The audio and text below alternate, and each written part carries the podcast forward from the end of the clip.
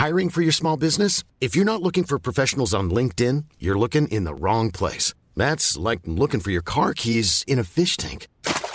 LinkedIn helps you hire professionals you can't find anywhere else, even those who aren't actively searching for a new job but might be open to the perfect role. In a given month, over 70% of LinkedIn users don't even visit other leading job sites. So start looking in the right place. With LinkedIn, you can hire professionals like a professional. Post your free job on linkedin.com slash people today.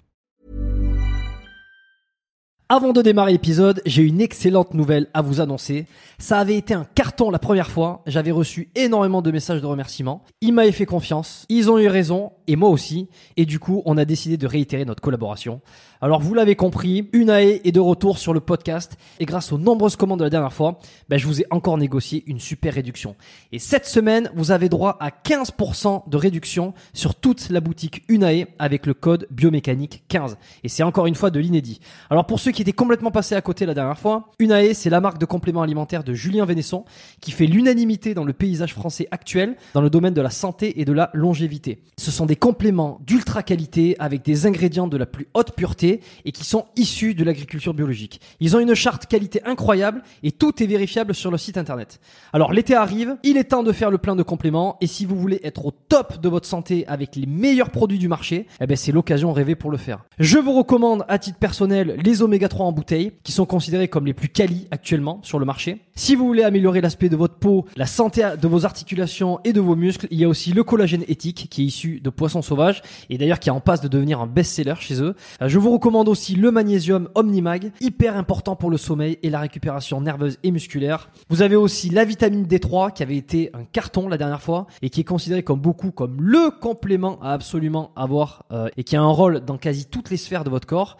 Et puis ils ont aussi plein de nouveautés. Il y a le multivitamine spécial ménopause, il y a le sommeil serein qui est une version améliorée de la mélatonine pour ceux qui ont du mal à bien dormir. Il y a aussi, euh, alors je les ai pas encore testés, mais ça a l'air d'être du lourd. C'est le biotique immunité et le biotique digestion pour booster votre système immunitaire et votre microbiote. Enfin bref, vous allez sur la boutique, vous regardez ce qu'ils proposent, vous vous régalez. C'est sur unae.fr, unae.fr. La dernière fois, vous avez été des centaines à passer commande. Vous avez créé des ruptures de stock sur certains produits. Alors cette fois, bah, traînez pas. Et en plus, je vous rappelle que vous avez 15% de réduction avec le code biomécanique 15. Ils ne font quasi jamais des réductions aussi importantes vu la qualité de leurs produits. Alors c'est le moment d'en profiter. La promotion, c'est cette semaine uniquement. Ça se termine ce dimanche, le 12 mai. Alors profitez-en un max et faites-moi vos retours. Et maintenant, place à l'épisode. Voilà, comme ça, on va être officiellement lancé pour démarrer cet épisode. Donc ça fait quelques minutes qu'on discute, on a eu le temps de savoir ce qu'on allait dire, ce qu'on n'allait pas dire, ou presque d'ailleurs. Euh, bon, je suis ravi de, je suis content de t'accueillir sur le podcast, euh, Charles, parce que tu m'as été recommandé par pas mal de, pas mal de gens, pas mal de, de personnes euh, avec qui tu travailles, et puis euh, je te vois un petit peu dans l'ombre, et t'es en train de passer du côté de la lumière, tranquillement. Voilà. Euh, Merci de m'accueillir. bon, force, bah c'est c'est un plaisir. Euh, force spéciale, euh, t'as monté ton ta box de CrossFit récemment. T'es parti Oui, à voilà, la, la retraite, tu travailles pour, euh, ouais, mai 2023. Euh, tu travailles pour euh, pour Chiron aussi, avec Alex. Oui, voilà, ouais. Avec Alex, ouais. Ouais. ben, on s'est connus, connus à l'armée. On a fait quelques années ensemble en groupe. Le temps que, Mm. le temps que lui finisse son contrat et que, que moi, en parallèle, je change de groupe. J'ai, voilà, mais on n'est jamais resté trop loin de l'autre. On continuait à se, à se voir régulièrement et ça a été aussi une des, premières personnes qui est venue me voir à l'hôpital quand j'avais été blessé en, en 2017. Mhm. Ok. Bon, on va, on va revenir sur ça, sur la blessure. Euh, ça va être un bon mashup parce que entre euh, ta passion pour le crossfit, pour le, ben, dépassement physique, euh, celui des forces spéciales, l'émission que tu as fait, on va essayer de parler un peu de l'humain aussi, tu vois. Ça, c'est ce que tu m'as dit que, que tu aimais bien. Je pense que c'est ce qui plaît aussi aux aux auditeurs euh, quand on fait des, des épisodes un peu comme ça sur euh, sur ce milieu-là, sur ce monde-là, c'est aller chercher, aller comprendre les, raisonnements, pourquoi, euh, qu'est-ce que tu as ressenti à ce moment-là, etc. Et, moi, c'est ce qui me passionne aussi. Je vais te laisser te présenter tranquillement, comme j'ai l'habitude de demander à mes invités pour démarrer. Ok, bon ben tout d'abord merci de m'accueillir sur sur ta chaîne. Moi c'est Charles, j'ai 38 ans. Euh, voilà, je suis euh, tout juste euh, sorti du milieu militaire, dans lequel en fait j'ai effectué euh, une petite quinzaine d'années euh, dans les forces spéciales au premier paiement. Et, euh, et là en fait je viens d'ouvrir ma, ma salle de crossfit avec ma compagne sur euh, sur la région parisienne, dans le sud de Paris, euh, sur Marcoussis. et voilà, et en parallèle, je travaille encore aussi avec Chiron, la société que, ben, qui a été déjà présentée par, par Alex qui est passé, qui est passé chez toi et, et Roland. Voilà, sur des diverses missions de, de sécurité et de, et de formation. Ok. Euh, ton pseudo sur, euh, c'est assez marrant parce que vous avez tous des pseudos comme ça. Euh, donc Roland c'était c'est Galix Squad, Alex bon French SAS, on connaît pas son vrai nom. toi c'est Night Operator, donc il veut dire quoi Opérateur de opérateur chevalier opérateur. Oui voilà. Bon, je sais même pas si ça se traduit. Hein. C'est vrai qu'il y a quand tu le prends quand tu le quand tu le prends en français le pseudo il veut absolument rien dire. Après c'est vrai que c'est plus c'est plus pour pour mettre deux mots euh, qui ont quand même des, euh, des connotations un peu guerrières, en fait, l'opérateur, c'est ce qui désigne vraiment le, en fait, le commando. C'est vrai que, en fait, c'est la, la, différence entre le milieu, euh, le milieu civil et le milieu militaire. C'est vrai qu'à milieu militaire, on dit un opérateur. Si on dit ça aux pharmaciens du coin, un opérateur, euh, ils nous imaginent qu'un scalpel et une blouse blanche. C'est vrai que voilà, c'est vrai que le mot, en fait, le mot, il est vraiment, c'est vraiment un mot qui a une connotation euh, militaire. Et euh, chevalier, voilà, knight, chevalier, c'est vrai que c'est ce qui reprend la base du, euh, la base des, des, des, guerriers de, des guerriers. Hmm. T'as as pris ta retraite au. Oui. Excuse-moi, oui, j'ai coupé. On a peut-être un tout petit décalage, mais ça va se, ça va se résorber. T'as pris ta retraite en quelle année, toi, officiellement? Officiellement, mais là maintenant, en fait, j'ai à peine de sortir, euh, j'ai à peine de sortir du système en fait en 2023 du coup. Euh, j'ai été en fait, c'est passé sur, euh, c'est un format un petit peu particulier puisque en fait en 2017 j'ai été blessé en opération. Euh, j'ai été euh, arrêté pendant un an le temps de faire ma convalescence. J'ai repris euh, du coup que je suis arrivé à enfin, après une longue bataille à récupérer mes, mes aptitudes, mes aptitudes retourne en opération. Et après, en fait, euh, beaucoup de soucis euh, suite à suite à ça. En fait, euh, autant sur le point de vue administratif, que sportif, que physique. En fait, c'est très dur de, continuer à, garder le rythme. Parce que même si on récupère, en fait, à, suite à une blessure lourde, en fait, c'est quand même, on a quand même des soins réguliers du kiné, des douleurs qui restent. Et Hmm. quand, on a, quand on arrive à avoir notre suivi de, de soins, ça va. Mais dès qu'on commence à réaccélérer et avoir une, euh, une vie de, ben, de force spéciale, c'est vrai que c'est compliqué quand tu es, quand es déployé, en fait, de pouvoir en fait continuer à faire tes, tes, tes, euh, tes soins derrière. Quand tu as, un rythme, le rythme de vie d'un groupe, pareil, c'est difficile de joindre tout ça. Et comme je disais, en parallèle, le côté administratif dans l'armée, c'est un peu le talon d'Achille de l'armée. Si, euh, si parce que le problème, c'est que y a, c'est une société qui gère euh, l'armée en général, c'est une société qui gère, euh, je sais plus à l'heure actuelle, mais au moins 5000 personnes. Et chaque régiment, en fait, gère 1000 personnes. Donc, en fait, il y a de lui-même, mais on est plus des numéros et on est mis sur des cases. Et le problème, c'est que quand on est, quand on sort du système, on est vite mis de côté pour en fait mettre d'autres personnes dans les cases. Et c'est très mmh. dur de remonter et de se refaire sa place. Donc voilà. Mmh. C'était, bah, c'était euh, franchement euh, l'objet du, du, podcast que j'avais fait avec Scoob. Qui avait été blessé euh, par balle donc pendant une mission enfin que tu connais qui lui on a on avait pris le temps de, de vraiment de, de parler de, de, parler de tous ces tous ces moments là l'après blessure comment on se, on se réintègre comment euh, comment on essaye de, de, de, de se sentir, enfin, de se sentir un peu écarté, comment on fait par rapport à ça, c'est intéressant. Alors toi, tu as été blessé euh, pas pendant une mission, mais pendant un entraînement, ce qui en fait une, une espèce d'originalité finalement. Euh, ouais. T'as eu. Je vais faire une autre originalité quand même. Oui, c'est sûr. Moi, ça fait ça, ça, fait de toi quelque chose d'unique. Parce que franchement, les, les, les blessures en par balle euh, à l'entraînement, euh, c'est quelque chose qui est rarissime. Euh, rarissime, oui, c'est assez rare. Ça arrive, ça arrive plus de fois qu'on le, qu'on le pense. Parce que bon, il y en a, en fait, il y a les blessures euh, qui nécessitent des gros soins et des euh, petites blessures. Après, à part balle, en fait, tu as les blessures que tu infliges à toi-même et les blessures que tu infliges aux autres. Ça peut arriver, il y a beaucoup, enfin, beaucoup. Il y a euh, quand même quelques anecdotes où euh, certaines personnes sont tirées euh, dans, les, dans les pieds ou qui ont mis une balle mal placée. Voilà. Après, le problème, c'est que ça, ça met le doigt aussi sur quelque chose de, sur quelque chose, sur des points d'amélioration et sur des failles techniques liées forcément à l'entraînement et à la préparation qu'il faut, qu'il faut gommer et prendre en compte.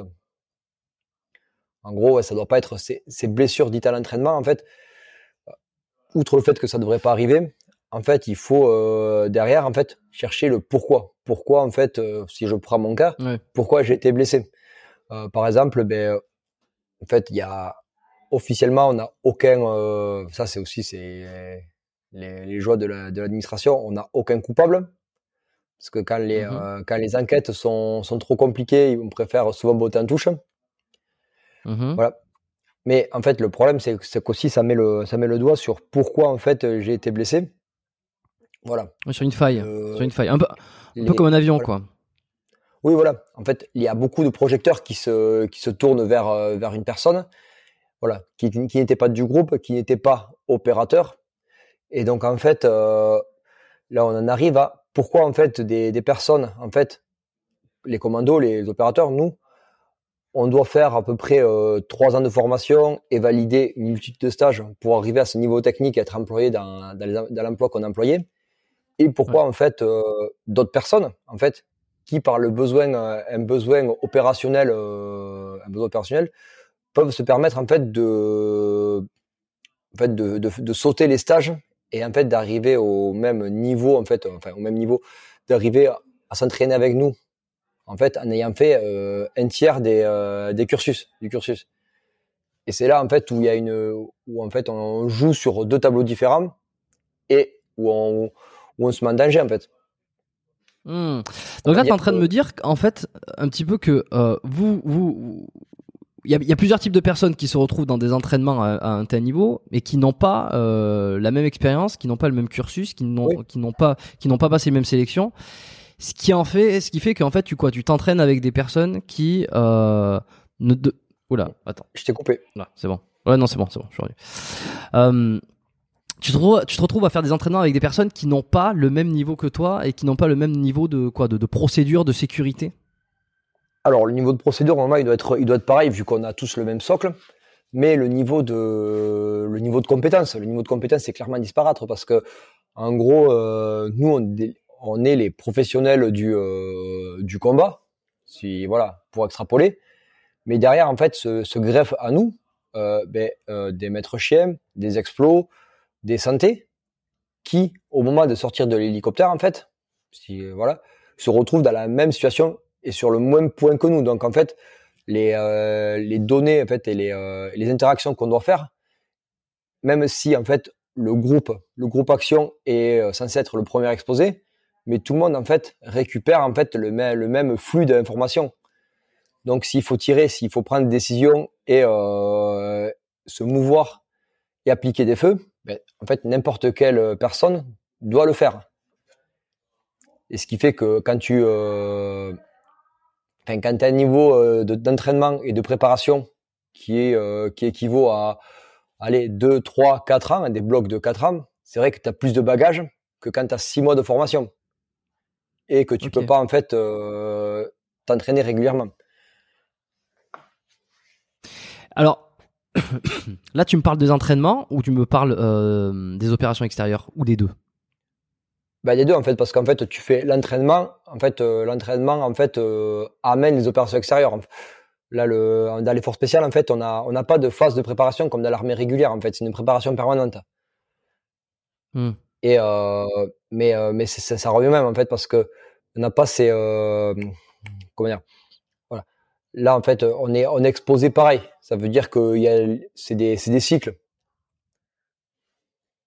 je sais pas si tu vois ce que ce que je veux dire un petit peu ben, attends, on va, on va creuser un petit peu pour essayer de, de comprendre comment ça se passe. D'abord, euh, est-ce que tu peux me raconter un peu comment comment elle est arrivée cette blessure? Parce que tu avais déjà plusieurs années d'expérience. T'es pas, tu t'es pas retrouvé blessé euh, dès les premières. Comment c'est arrivé? Dans quel cadre? Euh, Est-ce que c'était quel type de mission? Jusqu'à quel point tu peux nous donner des détails, par exemple? Oui, bon après, en fait, la mission était une mission, était une mission en fait tout à fait lambda. On était déployé au Sahel euh, dans le cadre en fait de, de en fait de Sabre, c'est Serval. En fait, c'est le Serval des forces spéciales. On était euh, ben, du coup on était stationné et on se déployait de sur le pays ou sur les pays limitrophes en fait pour effectuer des opérations euh, dans la lutte contre euh, contre ACMI. Et euh, en fait, dans ces, dans ces phases de déploiement, on a également des phases d'entraînement parce qu'on ne peut pas ne pas s'entraîner pendant les quatre mois de déploiement. On essaie de limiter parce que pour, pour en fait pour ne pas en fait euh, entamer trop le niveau euh, niveau d'attention et le niveau physique parce que mine de rien ça peut des missions peuvent être relativement calmes mais certaines peuvent être aussi relativement engagées. Donc en fait, on limite les phases d'entraînement, on fait juste de la du maintien en fait, on appelle ça du maintien en condition opérationnelle. Donc, euh, ben voilà, en fait, euh, sur, un, sur une phase d'entraînement, on se retrouve, euh, on fait du basique. Et, et en fait, sur une de celles-ci, on s'est dit, ben, on va greffer quelqu'un d'autre. En fait, les, les, personnes en fait qui sont censées sortir avec nous de l'hélicoptère, parce que c'est pas en arrivant sur le sur la mission qui est la partie la plus dure qu'on va apprendre à connaître et apprendre à, à voir comment travaille quelqu'un. Donc, on s'est dit, ben, là maintenant, en fait, les personnes qui qui doivent potentiellement venir avec nous, ben, ils vont aussi venir s'entraîner et tirer avec nous parce que c'est c'est là où en fait on pour mettre le point sur les euh, sur les choses à améliorer. Et donc on était sur une phase de sur une phase de tir relativement euh, relativement calme. C'était euh, il n'y avait pas de, de choses il n'y avait pas de manœuvre. Et, Mais attends, juste pour que pour que je comprenne, parce que peut-être qu'il y en a beaucoup qui, qui, qui ne sont pas habitués non plus. Euh, cette phase d'entraînement de tir en fait c'est à l'extérieur c'est c'est c'est quoi c'est dans un camp c'est à l'extérieur du camp? Oui. est-ce que c'est pro c'est protégé? Je veux dire c'est dans quel quel contexte ou quel environnement Mais, vous, vous, alors après proprement proprement sur la mission le, le, le pas de tir était à l'extérieur du camp. C'était euh, en fait le pays n'était pas un pays sous euh, sous grosse euh, pression euh, ACMI et sous grosse euh, pression terroriste en fait. Donc en fait on pouvait s'entraîner à l'extérieur du camp dans les pas de oui, Al-Qaïda au Maghreb islamique. Ah, c'est Al-Qaïda au Maghreb islamique. Ok. Et euh, en fait, elle n'était pas sous pression terroriste, en fait, pour, euh, au sens large du terme. Donc, en fait, on avait quand même des. Euh, on pouvait aller sur les pas de tir de du régiment dans lequel on était hébergé. Ouais. Et voilà, c'était relativement facile de s'entraîner. Après, on le, on le, temporisait, comme je dis, l'histoire de pas avoir de, trop de. Bah, de pas trop entamer le potard avant l'émission, parce que ça peut très vite partir. Et donc voilà, du coup sur une mission qui était sur un entraînement qui était relativement euh, tranquille. En fait, c'est juste de la, en fait du, du maintien, on réglait les, enfin vérifier les, les, organes de visée, reprendre les positions. En fait, on fait du basique. En fait, euh, souvent dans les entraînements, on a on a trois types. On a le basique, on a le spécifique et on a le, le dynamique. Le dynamique, en fait, voilà, c'est là où on commence à faire du mouvement, essayer de voir de la micro tactique voilà, on n'était pas là, on était vraiment sur du basique, ça veut dire vérifier les réglages, et, voilà, se conforter en fait dans, dans tout ce qu'on avait. Et euh, donc voilà, sur, euh, et sur la dernière phase de tir, en fait, il commence à faire nuit, on avait fait une fin de journée. Du coup, ça nous permettait de tirer une partie de jour, un peu de pénombre, et en fait de finir de nuit sous JVN avec les lasers. Et sur, euh, sur, la, tirez, sur un des derniers tirs, en fait. Et vous, vous tirez où? Est-ce que c'est quoi? C'est des cibles? Ouais, c'est du cible. C'est des, en fait, c'est des, euh, des cibles en carton avec plusieurs zones. En fait, on pouvait, euh, qu'on peut disperser un peu partout, euh, dans lesquelles on peut faire en fait des, des zones à viser beaucoup plus petites, grandes. Voilà, ce qui nous permet de, en fait, d'agrémenter nos séances. Et voilà. Et là, sur sur la dernière phase de tir, en fait, je ressens en fait juste en allant aux cibles. On tire, on va, on se prépare pour aller tous aux cibles. Et là, en fait, je sens un gros éclair sur, euh, sur le côté droit, où, euh, ben, en fait, euh, sur le coup, je comprends pas ce qui m'arrive. Franchement, honnêtement, euh, ça met une espèce de entre le blast de la de la munition et, euh, et l'éclair en fait parce que la balle en fait quand elle quand elle arrive on la sent on sent pas l'impact il y a pas comme dans les, les films les jeux vidéo où où on bouge c'est ça, ouais. ça arrive avec une telle puissance que enfin notre corps c'est le corps c'est du beurre ça c'est c'est euh, oui, tra transfert transversé. Ouais. Et du coup, euh, du coup, je sens, je sens vraiment ce, cet éclair en fait, cette décharge, cette décharge vive, je, avec une grosse douleur que j'arrive pas à, que j'arrive pas à situer. Honnêtement, la douleur, on n'arrive pas à la situer. J'avais mal en fait, euh, j'ai eu, euh, j'ai eu l'éclair et la douleur en fait, elle s'est, ressentie des, du bas des abdos jusqu'au haut de l'épaule. La Hmm. première, la première, la première idée que j'ai eue, en fait, qui m'est, qui m'est venue dans la tête, c'est que en fait, j'avais une grenade de mes équipements qui avait pété dans mes équipements. En fait, pour juste pour pour faire une image de la de la déflagration que, que je ressentais en fait. Hum, ok, ouais, ouais, je vois. Qu'est-ce que tu alors attends juste pour comprendre, c'est-à-dire que tu ressens ce tir alors que ça avait pas, euh, ça avait démarré. Enfin, je veux dire, vous êtes pas censé. euh, alors j'y connais absolument rien. C'est, on va me dire que j'y connais rien, mais oui, j'y connais rien. C'est pour ça que très bien aussi, c'est très bien aussi, c'est mieux, c'est mieux comme ça. Hein. Bah oui, sinon euh, que, que l'armée fasse des podcasts sur l'armée et puis tout le monde sera content. Comme ça, ce sera que des trucs techniques, tout le monde saura de quoi on parle et puis euh, et puis comme ça, euh, le grand public n'aura pas accès. Mais euh, vous êtes vous êtes pas censé être tous sur la même ligne euh, lorsque vous tirez. Co- comment ça se fait que tu reçoives une balle par derrière alors que tu m'as dit que Alors. tu t'apprêtais, euh, vous vous apprêtiez à tirer? Il y, a pas de une- des Non, procédures. non, en fait, on avait fini le tir. On avait fini le tir. En fait, c'est le dernier tir. C'est sur le dernier tir que peut-être que je me suis mal exprimé. En fait, on a fait toute notre séance de tir euh, de jour. On a fait le pénombre. On était, on avait fait le nuit. Et en fait, sur le dernier tir qu'on devait faire avant d'aller au cible pour euh, pour finir le tir, c'est à ce moment-là que je me fais euh, que je me fais toucher. Et euh, euh, toi, toi, t'avais terminé, donc c'est quoi C'est tu, tu remballes l'arme et en fait, tu ressens derrière toi, tu, tu Ouais, ressens on avait, que, en fait, on était en, bon, on était avec, euh, avec le reste du groupe, avec le reste du groupe, on était en train d'aller au cible. On était à quoi? On devait être, nous, à, à 40 mètres des cibles. D'accord, donc 40 tu marchais pour aller au avançait cible. tranquillement vers les cibles. Ouais, voilà, j'étais peinard, j'étais vraiment peinard. J'avais, euh, j'avais l'arme, en fait, dans le pli du coude. euh, Il n'y avait pas de, tension, euh, de tension. J'étais pas, pas alerte. J'étais, euh, j'étais plus avec mon marqueur pour aller voir si j'avais tout mis dans la cible, plutôt qu'à attendre d'en prendre une. C'est, c'est, euh, c'est, on dirait un film cette histoire. C'est, on dirait, on dirait presque. Euh, bah attends, bon, on va y revenir après parce que c'est, c'est- Ouais. ouais, le début d'un film, un truc complotiste, euh, Ouais, une espèce une top, une top dans la, dans, dans le camp qui, qui devait manœuvrer, qui devrait manœuvrer. Et en fait, derrière toi, il y en a qui sont derrière toi et qui, et visiblement celui qui a tiré, il était pas censé tirer parce que normalement, lorsque tu te déplaces au cible, j'imagine, il y a, il y a un grand, enfin, il doit y avoir le, le, le responsable qui dit stop, on arrête de tirer, on pose oui. les armes et on va vers les cibles. voilà.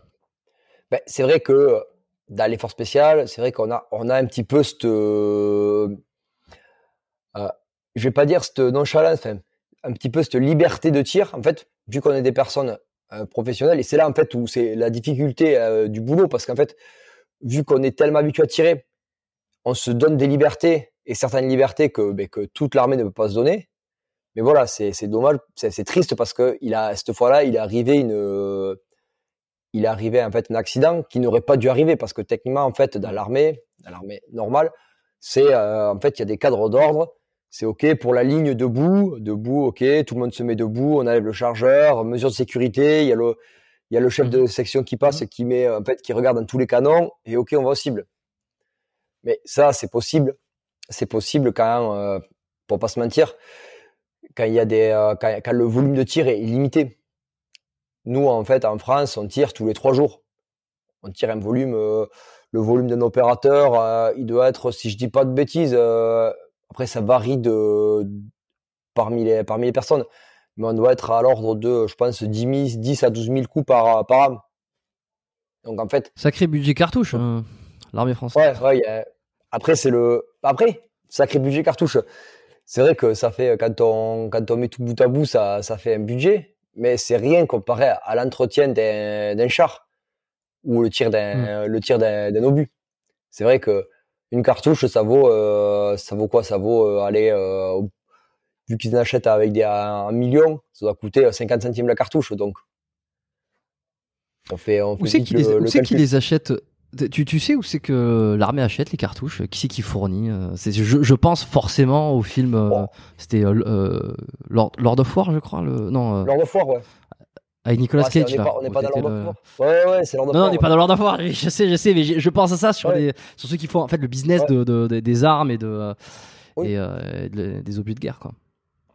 Oui, oui, ben, je pense qu'après, c'est, ça, c'est, euh, c'est dans le, dans le commissariat des armées, il doit avoir des contrats, des contrats étatiques euh, de l'ordre de je sais plus combien de cartouches par an, mais c'est vrai que, mais, euh, mais le, en parlant de ça, euh, les, les munitions, en fait, les, munitions de l'armée, en fait, varie aussi en, en fonction des, des conflits actuels.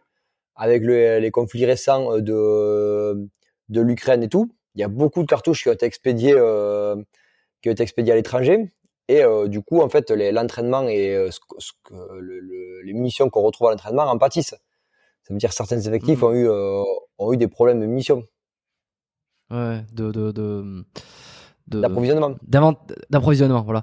Euh, tu sais quel pays, quel pays fabrique ou produit pour euh, pour tout le monde? Alors je sais pas, on dépasse les cadres du des thématiques du podcast, mais je, suis curieux. Je sais pas si tu sais. Euh. Je sais pas du tout. Mais après, je pense que euh, je sais plus si on se fournit. Je pense pas qu'on se fournit chez, chez les Américains, mais ça va être ça va être européen. Après, il y a y a différents lots. en fait, c'est aussi les les contrats là. C'est des c'est tout ce. Enfin, il y a vraiment des services particuliers qui s'occupent de faire les contrats et c'est par rapport en fait à la. Bon, il y a forcément en fait dans les euh, qui rentrent en jeu, c'est le prix de la munition. Il y a certaines marques qui ont des très bonnes munitions mais qui qui coûtent très cher. Et en fait, c'est ils arrivent à essayer de trouver un point moyen entre une munition pas trop mal et euh, et euh, un prix un prix abordable. Mais c'est vrai qu'on se retrouvait des fois avec des munitions en fait pas chères qui ont été achetées par lot mais qui avait des, des pouvoirs et une, une trajectoire, une trajectoire improbable. Ok, ça, ça veut dire qu'elles sont, euh, sont mal branlées, quoi.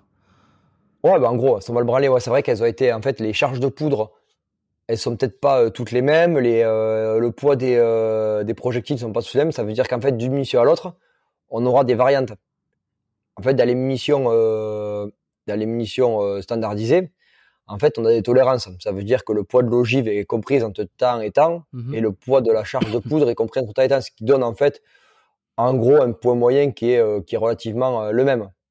Mais c'est vrai que plus on va dans le bas de gamme, plus les tolérances sont importantes. Donc en fait, entre une mission et une autre, on peut vraiment avoir des grosses variances. Ah, c'est intéressant. Est-ce que tu as su euh, s'il y avait eu des missions, euh, pas forcément euh, des missions dans lesquelles toi tu as participé ou de, tes collègues ou dans le passé ou des choses comme ça qui, qui, se savent un peu dans le milieu des forces spéciales, qui, ont, qui ont été altérées ou qui n'ont pas été, qui n'ont pas pu bien se, bien se dérouler à cause de matériel, de munitions, d'équipements un petit peu de qualité médiocre.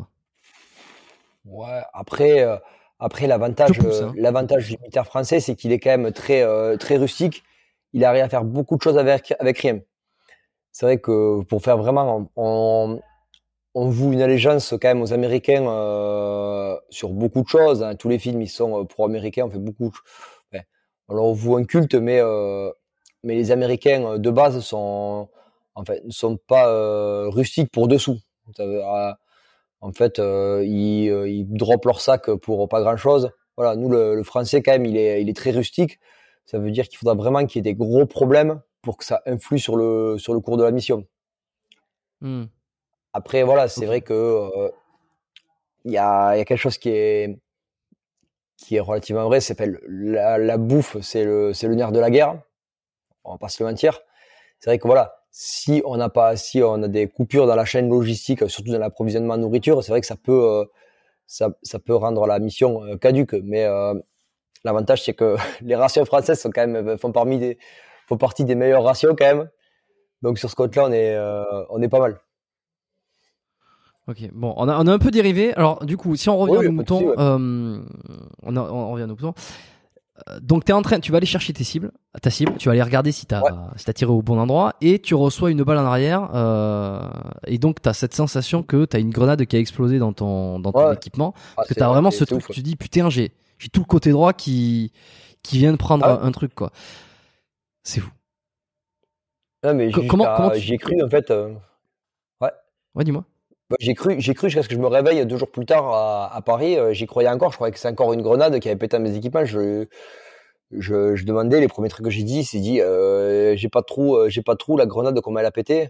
Et en fait, sur le coup, ils comprenaient pas. Bon, après, ils ont vite, ils ont vite compris que voilà, en fait, il fallait me donner des éléments pour que je comprenne ce qui s'était passé parce qu'en fait, j'avais pas percuté ce qui s'était passé jusqu'à mon réveil à Paris.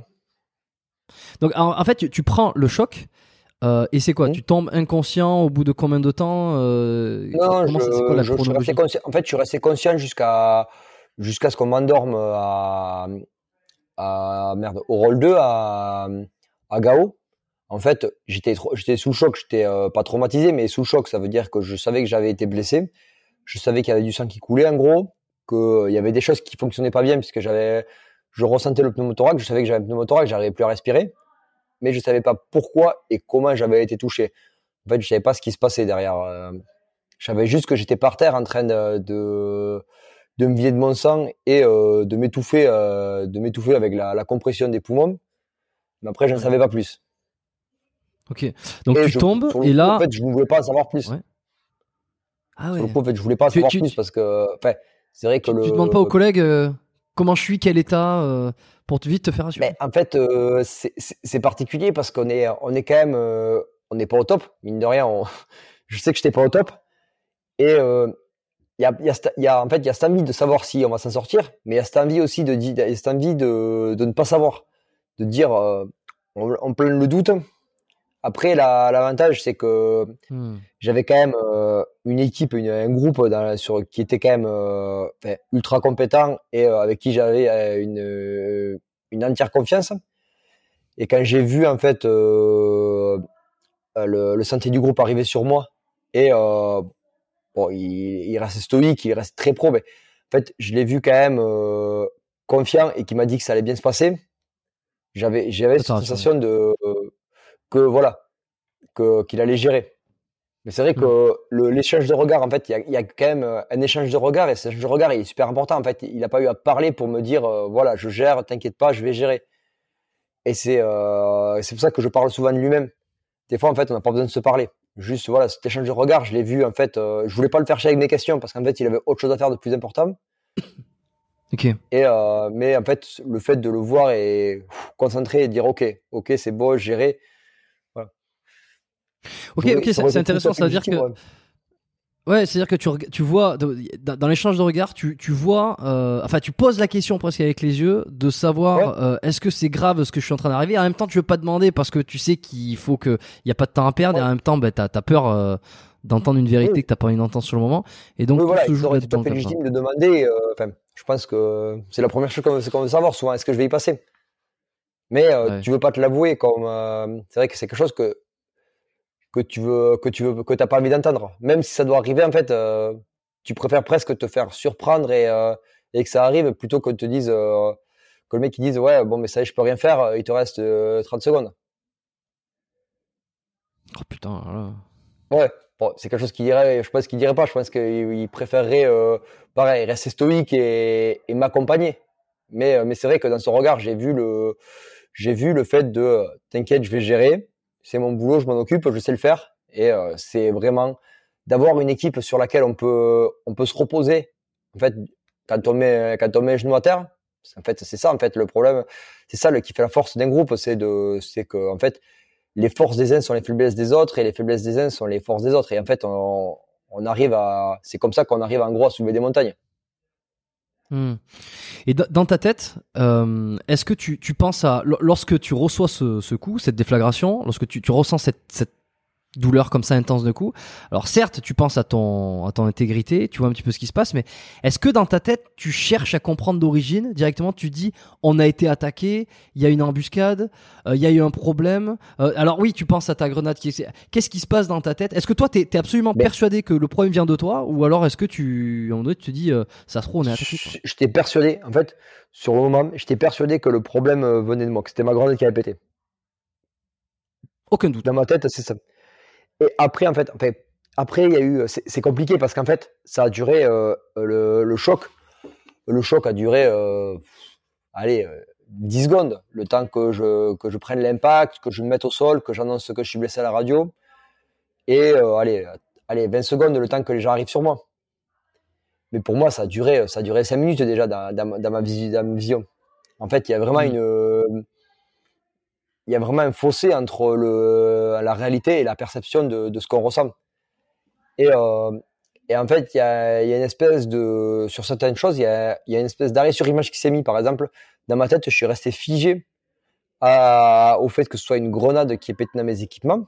même si après, euh, si après, euh, pendant que je voyais les mecs euh, travailler sur moi, il y avait aucun rapport et il y avait, euh, il y avait aucune chance que ce soit une grenade. Parce qu'en fait, euh, au, vu d'où ils m'ont fait les, les soins, mais j'étais tellement, en fait, t'es tellement sous le choc et t'as tellement d'autres infos qui arrivent, euh, problème de respiration, t'es pas bien, tu te dis pourquoi je vais mourir ici, qu'est-ce qui s'est passé, que tu, t'as, en fait, t'as plus le temps de, de revenir en arrière et te dis, mais en fait, c'est peut-être pas une grenade, tout ça. Et j'ai eu cette réflexion, en fait, en me réveillant à l'hôpital, comme quand j'ai dit, en fait, quand, quand j'ai demandé, parlé de la grenade et qu'ils m'ont dit que c'était pas ça. C'est juste à ce Ah, moment-là où j'ai vraiment fait le, le rapprochement et que j'ai commencé à me reposer des questions pour refaire le, le cheminement. Ok, donc en fait, tu t'es euh, tombé quoi T'es tombé dans les pommes ou on t'a mis dans un coma artificiel ou euh? Euh, bah, en fait, je suis, euh, je me suis, j'ai été blessé. J'ai annoncé à la radio que j'étais blessé. Je suis resté conscient tout le long de le, tout le long de la médicalisation jusqu'à aller dans l'hélico en fait. Et en fait, Ouais. c'est en, en arrivant au rôle 2, euh, deux heures, euh, deux heures et demie après là, que, euh, bah, en fait, ils m'ont annoncé déjà qu'ils allaient, euh, en fait, ils m'ont annoncé ce qu'ils allaient faire. Ils m'ont dit bon voilà, on va t'endormir, on va t'opérer une première fois, t'inquiète pas. Voilà, ils m'ont rassuré, t'inquiète pas, voilà, t'es stabilisé, il y a, il y a rien, on doit juste faire des vérifications. Et en fait, euh, tu vas te réveiller euh, dans un jour ou deux à Paris, euh, tu rentres en France. Voilà, pareil pour moi. Là, je prends une espèce de, de bus dans la, enfin, de, de bus en pleine face. C'est vrai que partir, euh, enfin, être euh, médicalisé, partir en hélico, être déjà évacué, c'est déjà une, une grosse chose. On quitte, on quitte son groupe, on est, euh, on est, euh, on est seul au monde. Et là, de rentrer en France, de rentrer en France, d'être évacué. Pour moi, en fait, dans ma tête, j'imaginais, oui, bon, c'est bon, je vais passer une semaine, on va me foutre un bandage et, c'est reparti. Un petit peu comme, euh, enfin, c'est pas comme dans les films, mais je savais que c'était beaucoup plus important que dans les films. Euh, c'est vrai que malheureusement, en fait, à, au régiment, on a quand même eu euh, pas mal de blessés durant toute l'émission. Mais en fait, quand ça nous arrive à nous, on, on a un petit peu aussi ce refus, euh, ce refus d'accepter la réalité, de dire non, mais moi, moi, ça peut m'arriver, moi, vous inquiétez pas, je vais, je vais tenir, mettez-moi un bandage et je tiens.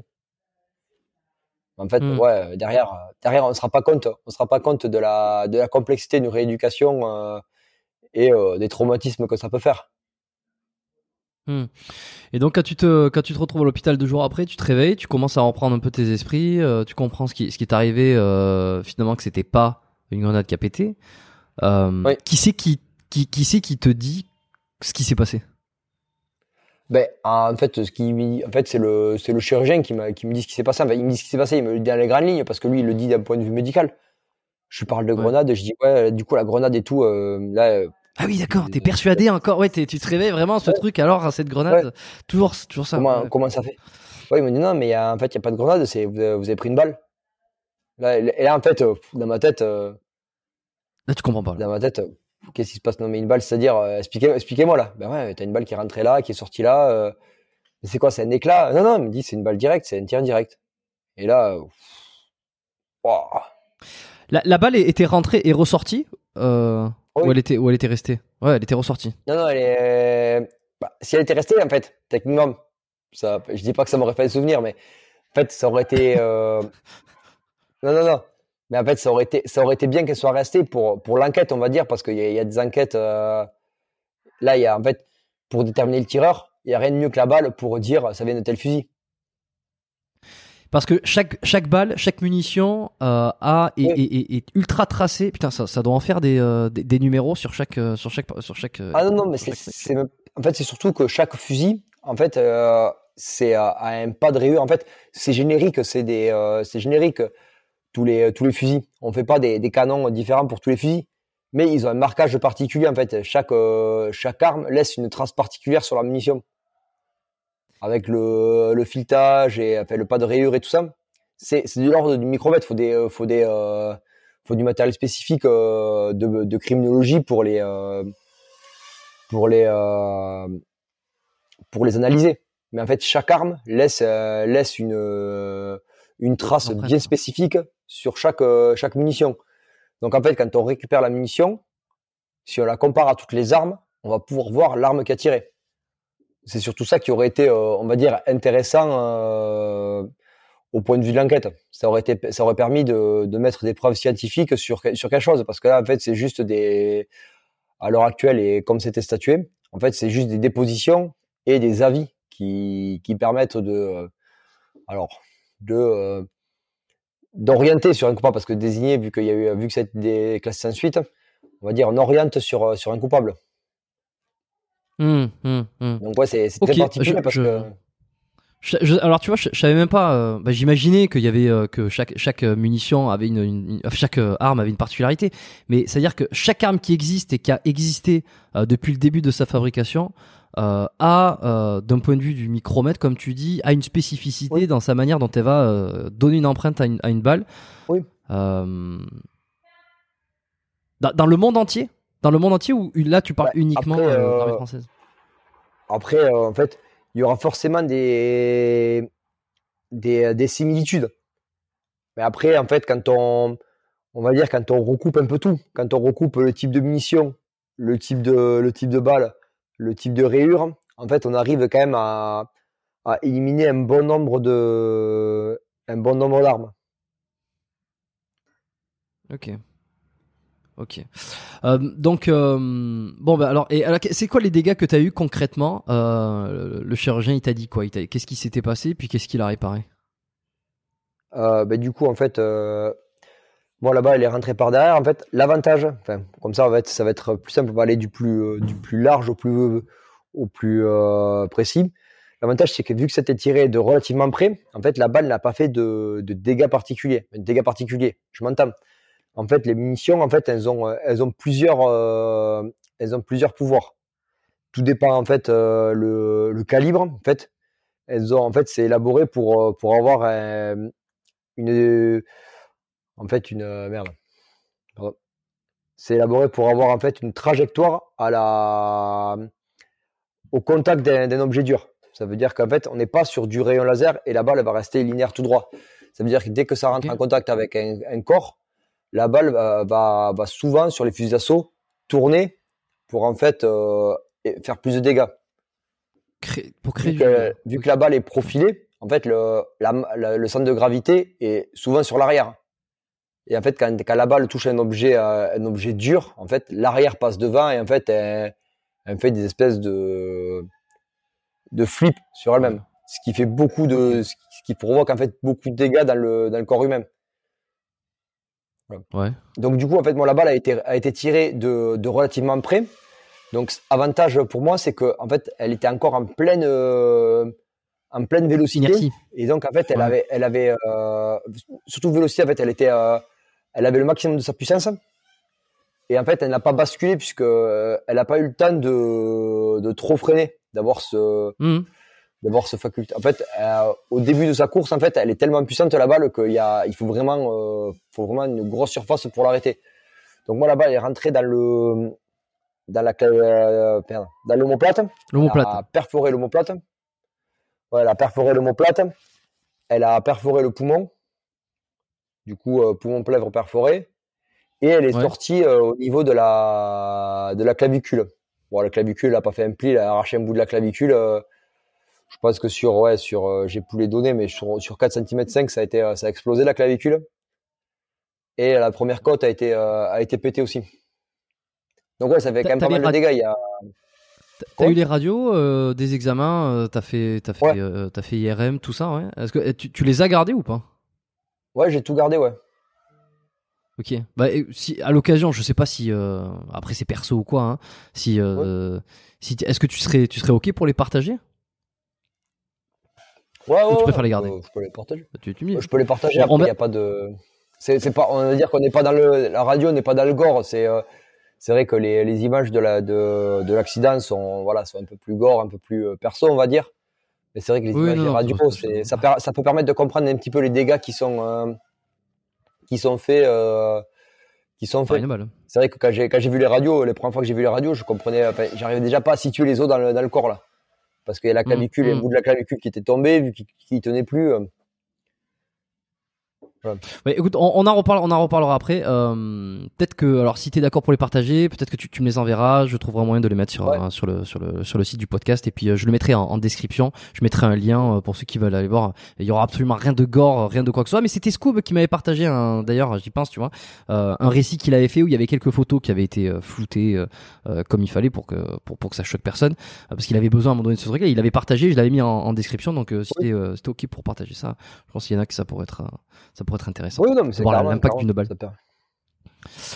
Euh, ok, ok. Et euh, donc la clavicule pétée, l'omoplate qui est pété aussi, euh, plèvre, pneumothorax, le poumon. Tu, tu fais une, tu fais pas d'hémorragie interne? Euh, ouais, j'ai dû faire en fait, une petite hémorragie interne. En fait, le, en fait ce, qui a, ce qui a fait le plus de, de dégâts, ouais, c'est le, le poumon, c'est le pneumothorax. Euh, j'ai dû faire une hémorragie interne puisque j'ai été perfusé. Mais, euh, mais j'ai plus. Honnêtement, c'est vrai que j'ai pas, je me suis pas replongé dans le dossier euh, là avant de, avant, avant le podcast. Mais euh, oui, il devait y avoir sûrement une hémorragie interne qui traînait, euh, qui traînait dans le coin. Ok. Et alors la suite des la suite des choses. Donc le chirurgien il te répare, euh, il te met, il te remet un petit peu dans le dans le truc. Et alors il t'annonce que c'est la balle. On, a, on en revient un peu à ce truc là. Et donc là ouais. là tu dis putain mais mais mais d'où elle est venue cette balle? Ben, c'est ça en fait. La première question, là, honnêtement, euh, arrivé, en fait, quand on m'a annoncé ça, en fait, on m'a annoncé les coups sur coups deux choses, deux choses euh, relativement, euh, relativement euh, choquantes. Ben, la balle, ben, rien, tu te dis, attends, mais c'est-à-dire là, qu'est-ce qui s'est passé? Balle, mais de qui? Parce qu'en fait, ça mon premier truc, c'était balle, mais c'est quoi comme balle? C'était 5,56 ou 7,62 Parce que bon, on est quand même dans un pays dans un pays, on va dire, en fait, sous présence terroriste. Donc, en fait, tu peux aussi te faire te faire shooter par l'ennemi. C'est ça reste ça, ça reste acceptable. Enfin, ça reste acceptable. Ça reste possible. Plausible. Donc, il y a eu cette interrogation. Et après, il y a eu la, la seconde interrogation. En fait, le second choc, ça a été que ben, euh, pneumothorax, le chirurgien m'a dit direct, en fait, bon, ben voilà, maintenant, qu'est-ce que tu veux faire? Qu'est-ce que tu veux faire? Parce qu'en fait, bon, je t'explique, tu as eu un pneumothorax. Pneumothorax, ben, aptitude TAP, aptitude shooter, ben, les FS, c'est mort. Force spéciale, c'est mort. Donc, euh, ouais. ouais. Donc, en fait, là, tu te retrouves, en fait, tu viens de te réveiller, tu étais en opération le mercredi, le jeudi, enfin, le jeudi, et là, tu te réveilles le samedi à l'hôpital, on te dit, euh, t'as un pneumothorax, on te dit, euh, c'est pas, en fait, c'est, ce qui, ce qui t'a fait mal, c'est pas une grenade, c'est une balle, elle a été tirée par je sais pas qui, et euh, la suite de ta vie, c'est mort. En gros, euh, en gros, je t'ai résumé le truc, c'est ça. Et là, ouais, sur ton lit, tu mystère... peux bouger. tu, te, tu te dis merde. C'est quoi qui te, c'est quoi qui te prend plus la tête? C'est euh, de pas savoir d'où vient cette balle ou de pas savoir ce que tu vas faire, euh, ce que, ce que tu vas faire à la place des forces spéciales? Euh, les deux, les deux, les deux. En fait, le problème, est-ce que après, je, la balle avait plus d'importance à l'heure actuelle? Parce qu'en fait, j'ai, je me dis pour l'instant, en fait, euh, je vais déjà, euh, je vais déjà me reconstruire avant de voir ce que je vais faire après. Mais la balle, en fait, j'en ai pas dormi pendant euh, pendant quelques nuits parce que, enfin, en fait, je me replongeais, euh, je me replongeais dans en fait, dans, ce dans ce soirée-là pour essayer de voir ce qu'il y avait, euh, ce qui s'était passé en fait, parce que le, en fait, pour pour éviter de déjà de, de ressasser les choses, euh, tout le temps et de d'en devenir malade parce que mine de rien tu deviens malade quand tu t'arrêtes pas de te rosser les choses et de de dire pourquoi pourquoi en fait j'écrivais. Et pendant trois soirs je me rappelle j'écrivais je prenais j'avais mon ordi et voilà je tapais j'essayais de taper euh, comme je pouvais euh, à une mail là la, la main valide euh, bon ça prend ça prend un temps fou hein, quand tu tapes au doigt comme ça tout le récit. Alors comme ça en fait c'est je l'ai encore je l'ai encore ce récit c'est pour euh, c'est euh, les premiers euh, les premiers ressentis de du réveil. Savoir ce Mmh. que j'avais ce que j'avais c'est que j'en ai en fait j'ai écrit trois fois ce truc. Je l'ai écrit à en fait au réveil la version. J'ai la version à à J plus euh, J plus une semaine et à J plus un mois.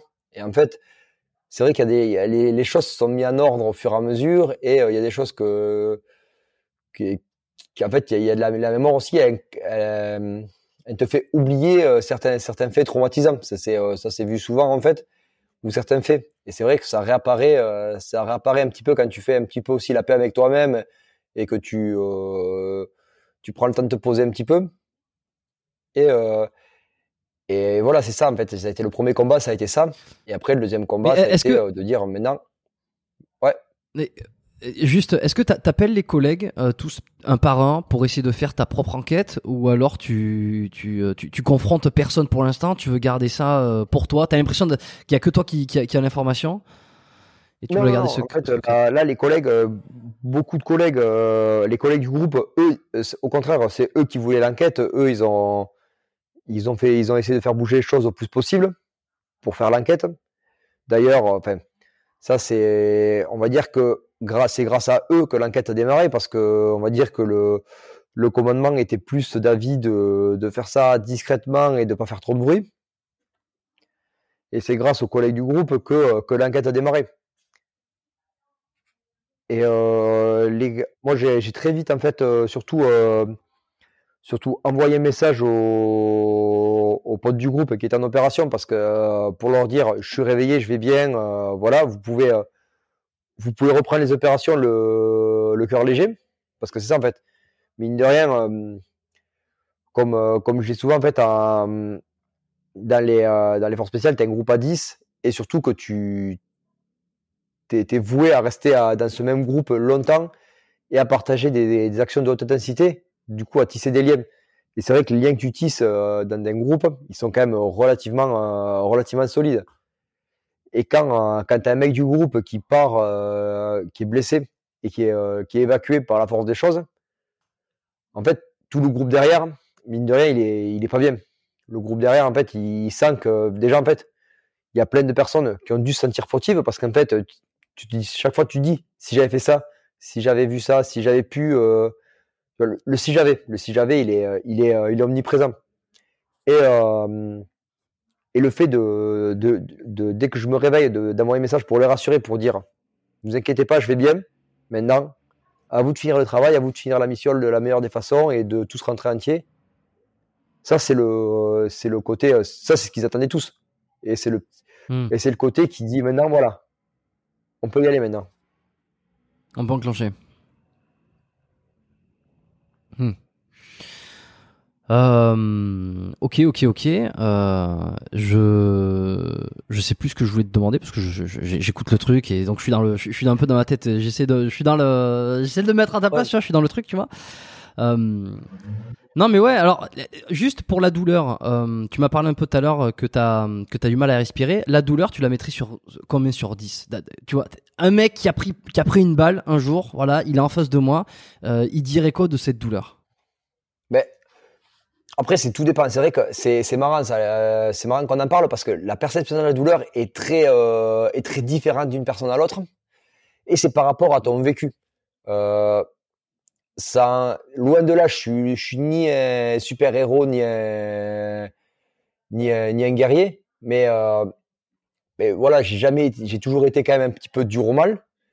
voilà, je sais que c'est la première chose qu'on m'a dit. En fait, euh, on te le demande tout le temps. En fait, le, le, doc quand il vient sur quand il vient sur toi, il, euh, il, te, euh, il te demande l'échelle douleur. Si tu es conscient, en fait, il te dit voilà, l'échelle douleur. Ça permet en fait d'évaluer un petit peu ce qu'il va te mettre comme produit et mmh. euh, à quel rythme il va te les mettre. Dans tous les cas, ça n'empêchera pas qu'il te mettra euh, plaie par balle. Si tu es conscient, il te mettra de la morphine. Voilà. Mais voilà, il pourra jauger un petit peu les drogues. et Comment? T'en as eu de la morphine? Oui, oui, je l'ai pas eu dès le début parce qu'en fait, euh, alors c'est particulier, mais j'avais pas, en fait, j'avais plus de peur et de et d'oppression et de gêne respiratoire que de douleur. J'avais mal, j'avais mal à mourir, mais c'était pas ce qui prédominait euh, parce qu'en fait, j'avais pris le choc et euh, mon corps en fait c'était déjà mis en mode euh, en mode survie, je pense, et euh, avait peut-être libéré. Alors pas, c'est pas la, c'est quoi, je sais plus ce qui libère le corps dans ces, cas-là. c'est pas de l'endorphine. Ouais, peut-être de l'endorphine, ouais.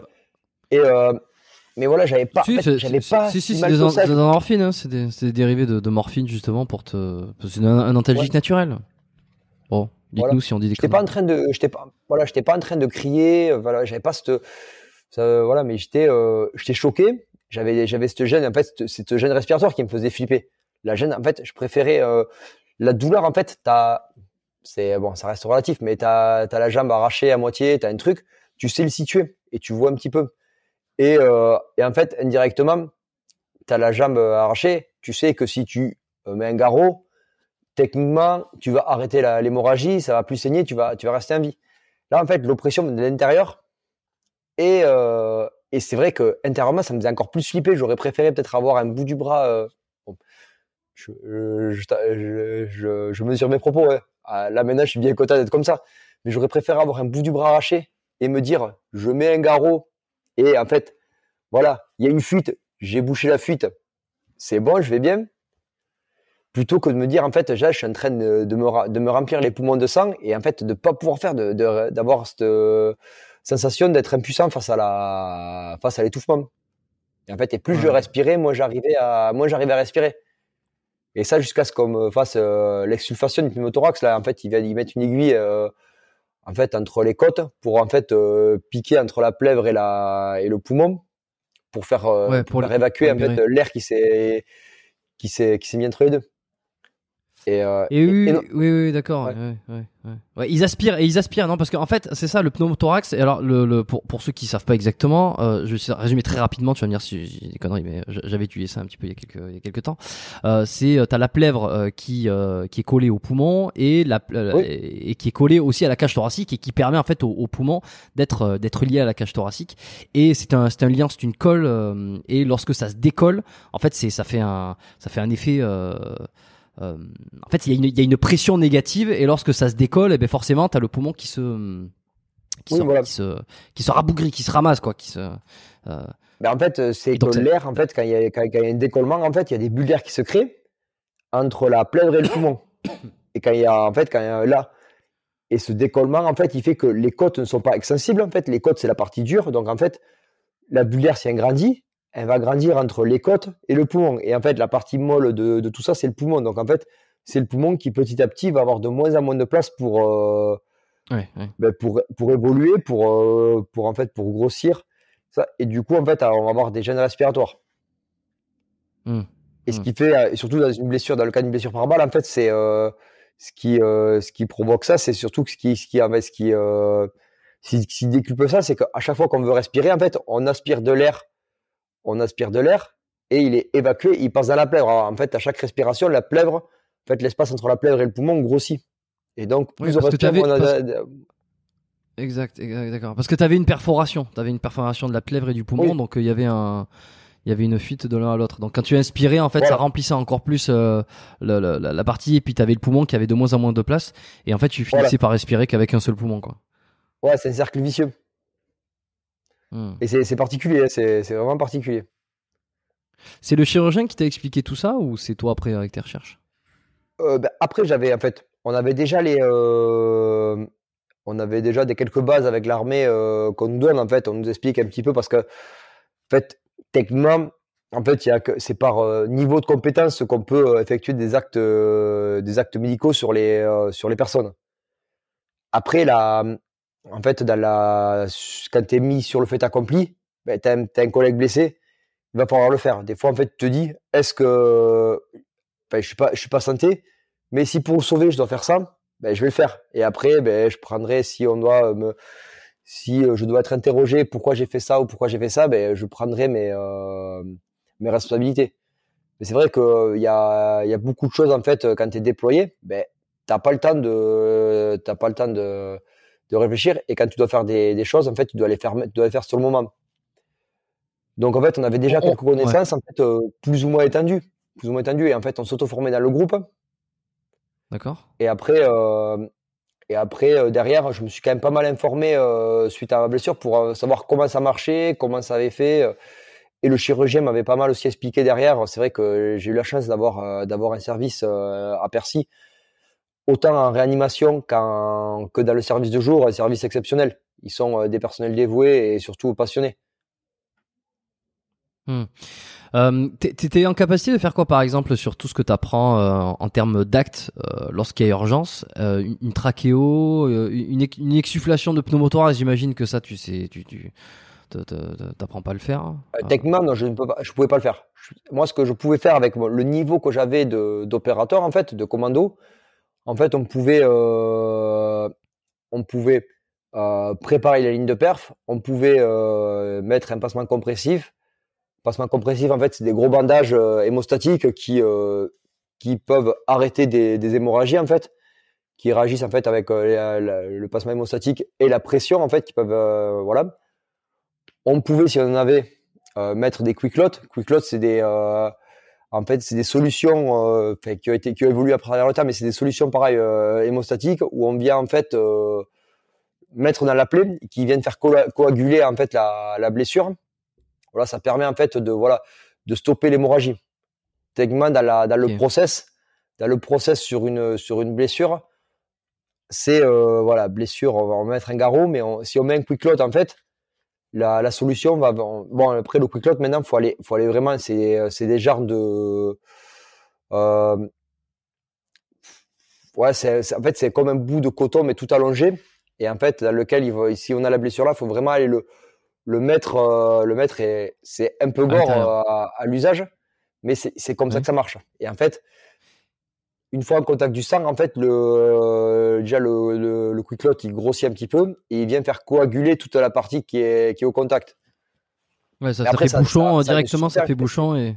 Oui, voilà. et ça arrête l'hémorragie. Ça permet, ça permet de boucher une artère, de, d'arrêter le saignement d'une artère en cas de, voilà, en cas de gros saignement. C'est super efficace. Mais par contre, ça nécessite d'être euh, bien employé. Tu, tu sais si derrière, par exemple, sur euh, un acte comme ça, tu mets le quick quick lot. Bon, je sais pas comment ça se dit. Euh, tu places le quick lock donc dans l'artère, tu l'enfonces, ça coagule, ça permet de faire un, bah, une espèce de rustine quoi en fait, une rustine sur voilà, c'est une rustine, voilà oui. Derrière, euh, est-ce que lorsque peut-être que ça dépasse ton niveau de compétence, mais je, je pose quand même la question, sait-on jamais. Euh, derrière, lorsque c'est pris par les secours médicaux, est-ce que euh, ils retirent ce quick lot ou alors il doit, il, restera toujours plus ou moins à vie Ils vont essayer d'opérer par de par ah dessus, non, non, en fait, en fait, le quand les quand c'est pris par les, nous on remplit en fait une, une fiche. Bon, c'est basique, c'est en fait endroit de la blessure, ce qui a été, ce qui a été posé rapidement, et voilà. Eux, ils vont, euh, en fait, tout dépend, en fait, tout dépend le niveau d'urgence et le niveau de, de compétence de les, enfin, le niveau d'équipement de l'équipe euh, qui récupère. Ils vont euh, et le niveau, en fait, et la distance qu'il y a vis-à-vis de l'hôpital. l'hôpital Si c'est à, si on est à 10 minutes de l'hôpital en hélico, ils vont peut-être laisser, euh, laisser les quick loads comme ça, et en fait, tout se fera au bloc. Ça sert à rien d'enlever, remettre, relever, remettre. Mais, derrière, en fait, quand ça va arriver au bloc, ils vont tout enlever. Là, c'est des professionnels, ils vont avoir, ils vont, en fait, ils vont faire un bilan complet. Moi, en fait, euh, si je reprends mon, si je reprends, en fait, mon cas, moi, j'avais été stabilisé. Donc, en fait, ils avaient, euh, ils avaient bouché les trous d'entrée de sortie, exsuffé le pneumothorax voilà, techniquement, le job, il était, le job, il était quasiment fait. Euh, il y a juste l'omoplate qui, euh, non, pas l'omoplate, la clavicule qui était en, qui était en vrac. voilà. Derrière, ce qu'ils ont fait, en fait, ils ont, euh, ils m'ont ouvert à, en fait, à deux ou trois endroits et ils ont passé des sondes, ils ont bien regardé que tout allait bien, ils ont fait les choses proprement. En fait, ce qu'il faut comprendre pour, pour, vraiment pour vulgariser les choses, en fait, sur le, le secours au combat, on fait du gros œuvre. Là, il n'y a pas de finition on met, euh, on met la, comme je dis, on met la rustine, on met, euh, on emballe et, et, ça repart comme ça peut repartir. Quand on arrive à l'hôpital, ben là en fait, euh, on est au deuxième échelon. Donc là, ils enlèvent. Ben, si je reprends l'histoire de la rustine, on enlève la, on, on, dépose la roue, on va enlever la chambre à air, on va mettre une nouvelle chambre à air, on va vérifier que tout est bon, qu'il n'y a pas d'aiguille qui traîne, et on va remonter tranquillement et on va faire les choses bien. Hmm. Voilà, c'est en fait, il faut différencier l'urgence vitale l'urgence vitale d'un côté où il faut garder la personne en vie le temps qu'elle arrive à l'hôpital. Et on est à l'hôpital, il y a tout le monde qu'il faut, il y a les poches de sang, il y a tout le personnel. Et on va faire les choses bien pour que ce soit le plus propre possible. Le, chirurgien qui t'a opéré, ou en tout cas le, corps médical qui t'a suivi, est-ce que tu sais s'il est spécifique euh, de l'armée, des forces spéciales, euh, parce que les blessures sont extrêmement spécifiques, ou alors c'est c'est un... Oui, il a vraiment une spécificité dans blessure par balle euh, euh, bah, en fait, ils ont des euh. spécificités, ils ont des spécificités dans les plaisirs par balle, euh, je pense.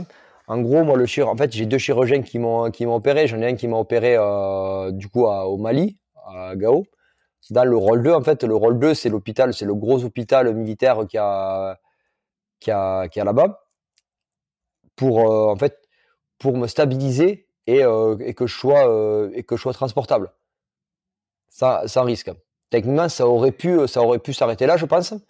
Et là, j'ai été en fait transporté, rapatrié en France. Et en France, en fait, ils refont un check-up complet. Parce que là, il y a le temps, il y a, en fait, avant de, surtout qu'il n'y a pas d'urgence euh, vitale, comme on dit, en France, ils refont ce petit check-up, ils, ils s'assurent que tout va bien. Hmm. C'est bien, même si on est sur un hôpital à, sur un hôpital qui peut, qui peut, euh, qui peut traiter des blessures par balle. En fait, le rôle 2, c'est, c'est quand même, euh, j'ai plus les termes, enfin, les capacités exactes d'un rôle 2, mais ça peut traiter des, des blessés par balle, ça peut faire euh, énormément de, de, soins. En fait, ça fait pas, il me semble que, voilà, ça s'arrête juste avant la, la chirurgie réparatrice. Ok, ok. Voilà. Toi, tu as eu des occasions. Ouais. Tu as, eu des occasions, toi, de pratiquer des actes un peu comme ça de secourisme, euh, d'urgence, euh, de protection, euh, d'intégrité physique sur des collègues dans des missions? Ouais. Alors sur des collègues, non, j'ai jamais eu l'occasion puisque après on le souvent, en fait, c'est le santé qui va dessus. Et, et après, j'ai eu la chance de pas avoir de pas avoir de collègues blessés sur des opérations. Voilà, je veux dire c'est quand même une chance de, tant mieux, tant mieux, tant mieux, tant mieux. De, de, tout le temps être parti à 10 et rentrer à 10. Après, ça m'est arrivé de faire quelques, quelques gestes sur des, euh, sur des, en fait, sur des personnes qu'on avait, euh, sur, contre lesquelles on avait combattu ou sur des, euh, ou sur des partenaires. Et c'est vrai que c'est quand même particulier parce que, en fait, on a, on a les exercices qui, ça n'enlève rien à l'exercice. L'exercice, tu as ton, tu sais que, en fait, quoi que tu fasses, il n'y aura pas de conséquences sur un exercice. Quand tu commences à avoir une vraie personne en face de toi et que tu commences à lui faire les actes, voilà.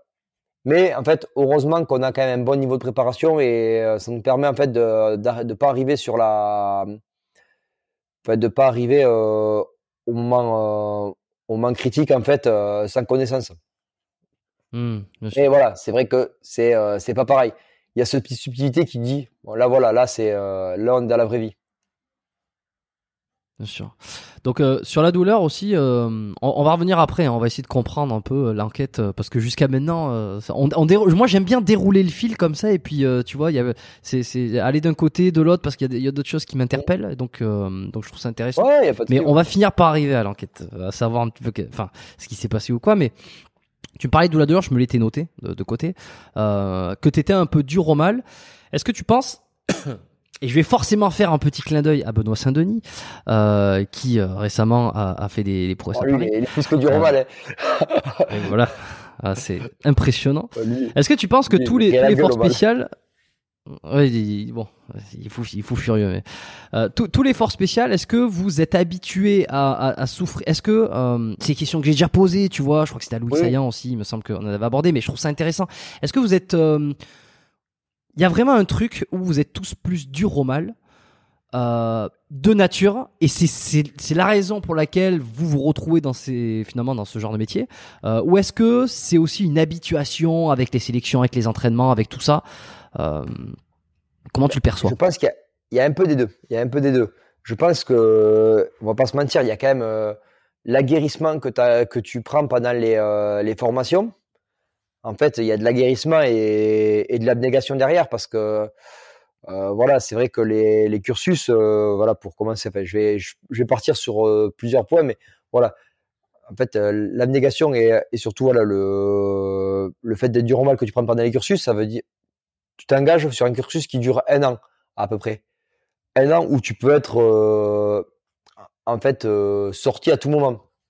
Et c'est vrai que le on a tous des, des douleurs, enfin, c'est rare que quelqu'un fasse un an sans douleur, sans petite douleur au genou, sans petite douleur à l'épaule. Hmm. Et la différence, des fois, ce qui se passe, c'est que la il y a des personnes qui, une petite douleur, qui vont le signaler, qui vont dire Ah, mais j'ai mal, je peux faire ça. Et la personne, en fait, qui va prendre sur soi. Et moi, je le vois souvent, en fait, dans la.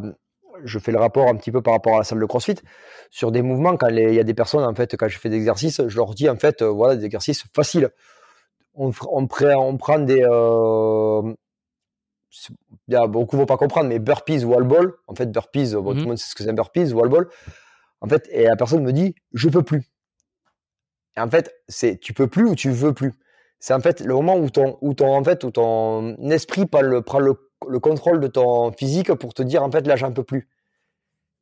et en fait, c'est un curseur. C'est juste un curseur. C'est où on place ce curseur.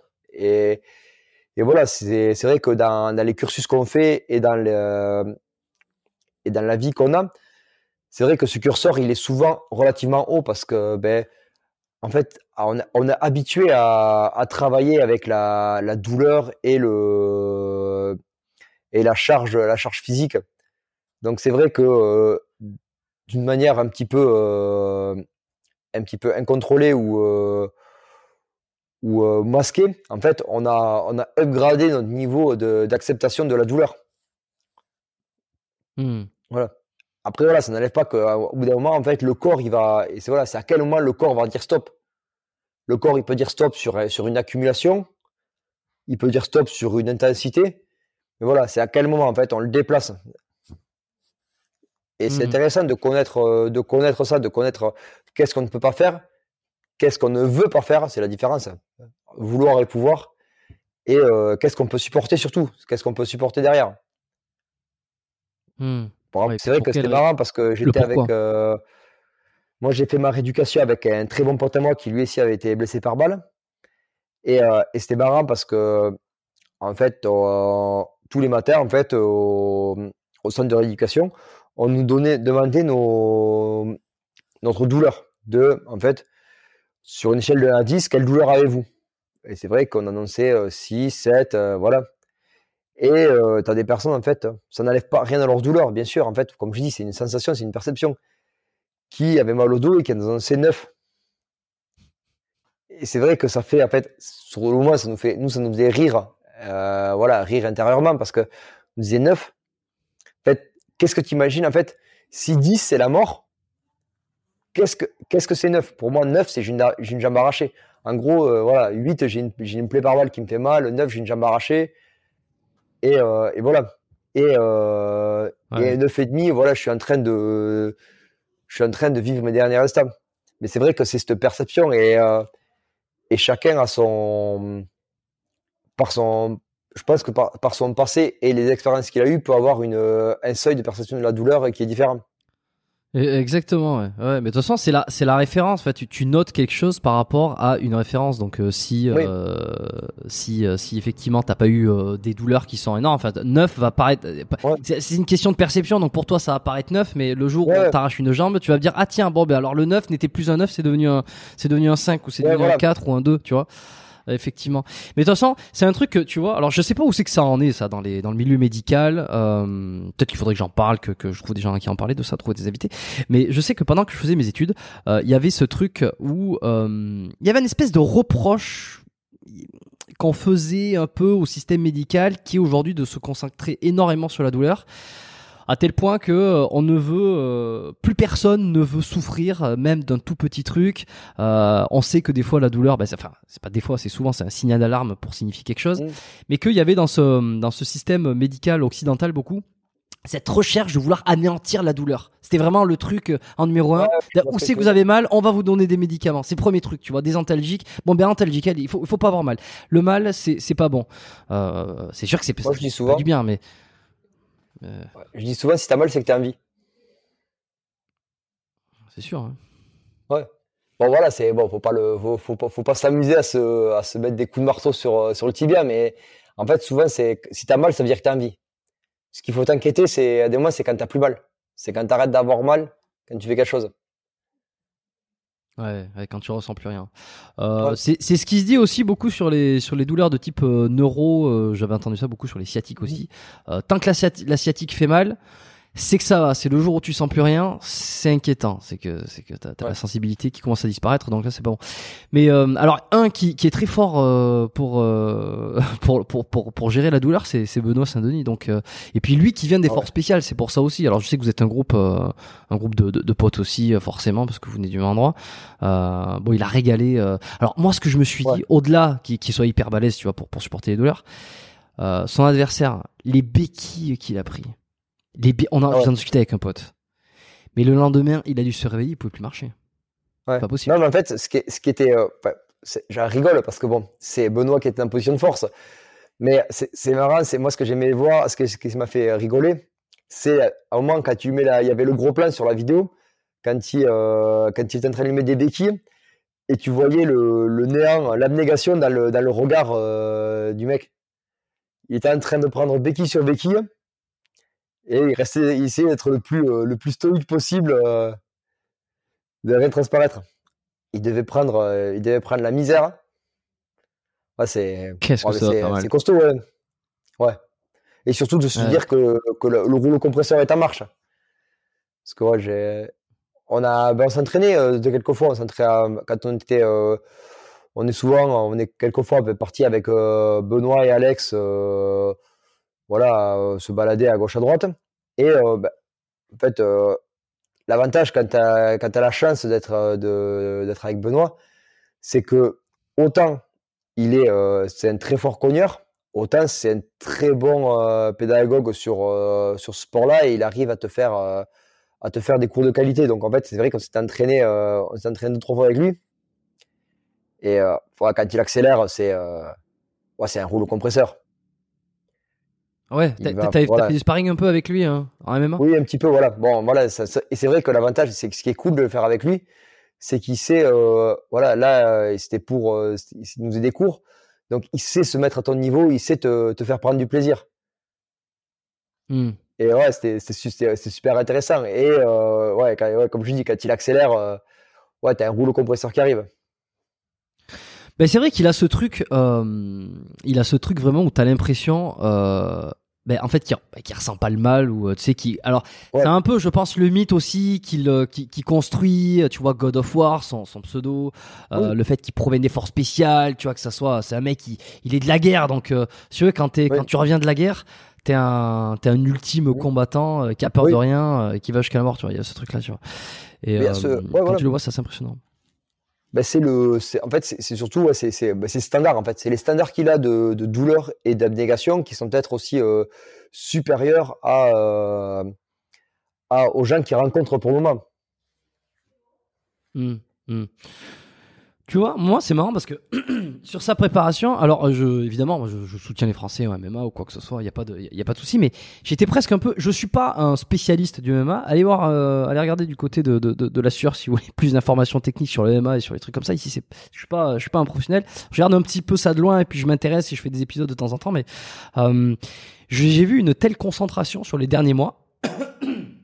Pardon, euh, sur les derniers mois et les dernières semaines, j'ai vu une telle concentration dans ses, dans ses, dans ses yeux, dans son regard, dans sa façon de, con- de, de se comporter, tu vois, euh, avec quelques médias, que euh, j'étais presque inquiet à un moment donné de me dire, tiens, est-ce qu'il va, est-ce qu'il va gagner, est-ce qu'il va être à la hauteur, est-ce que, est-ce qu'il est pas inquiet, tu vois? Tu vois, quand tu vois quelqu'un d'aussi concentré, tu te demandes s'il n'y a pas une certaine forme d'inquiétude.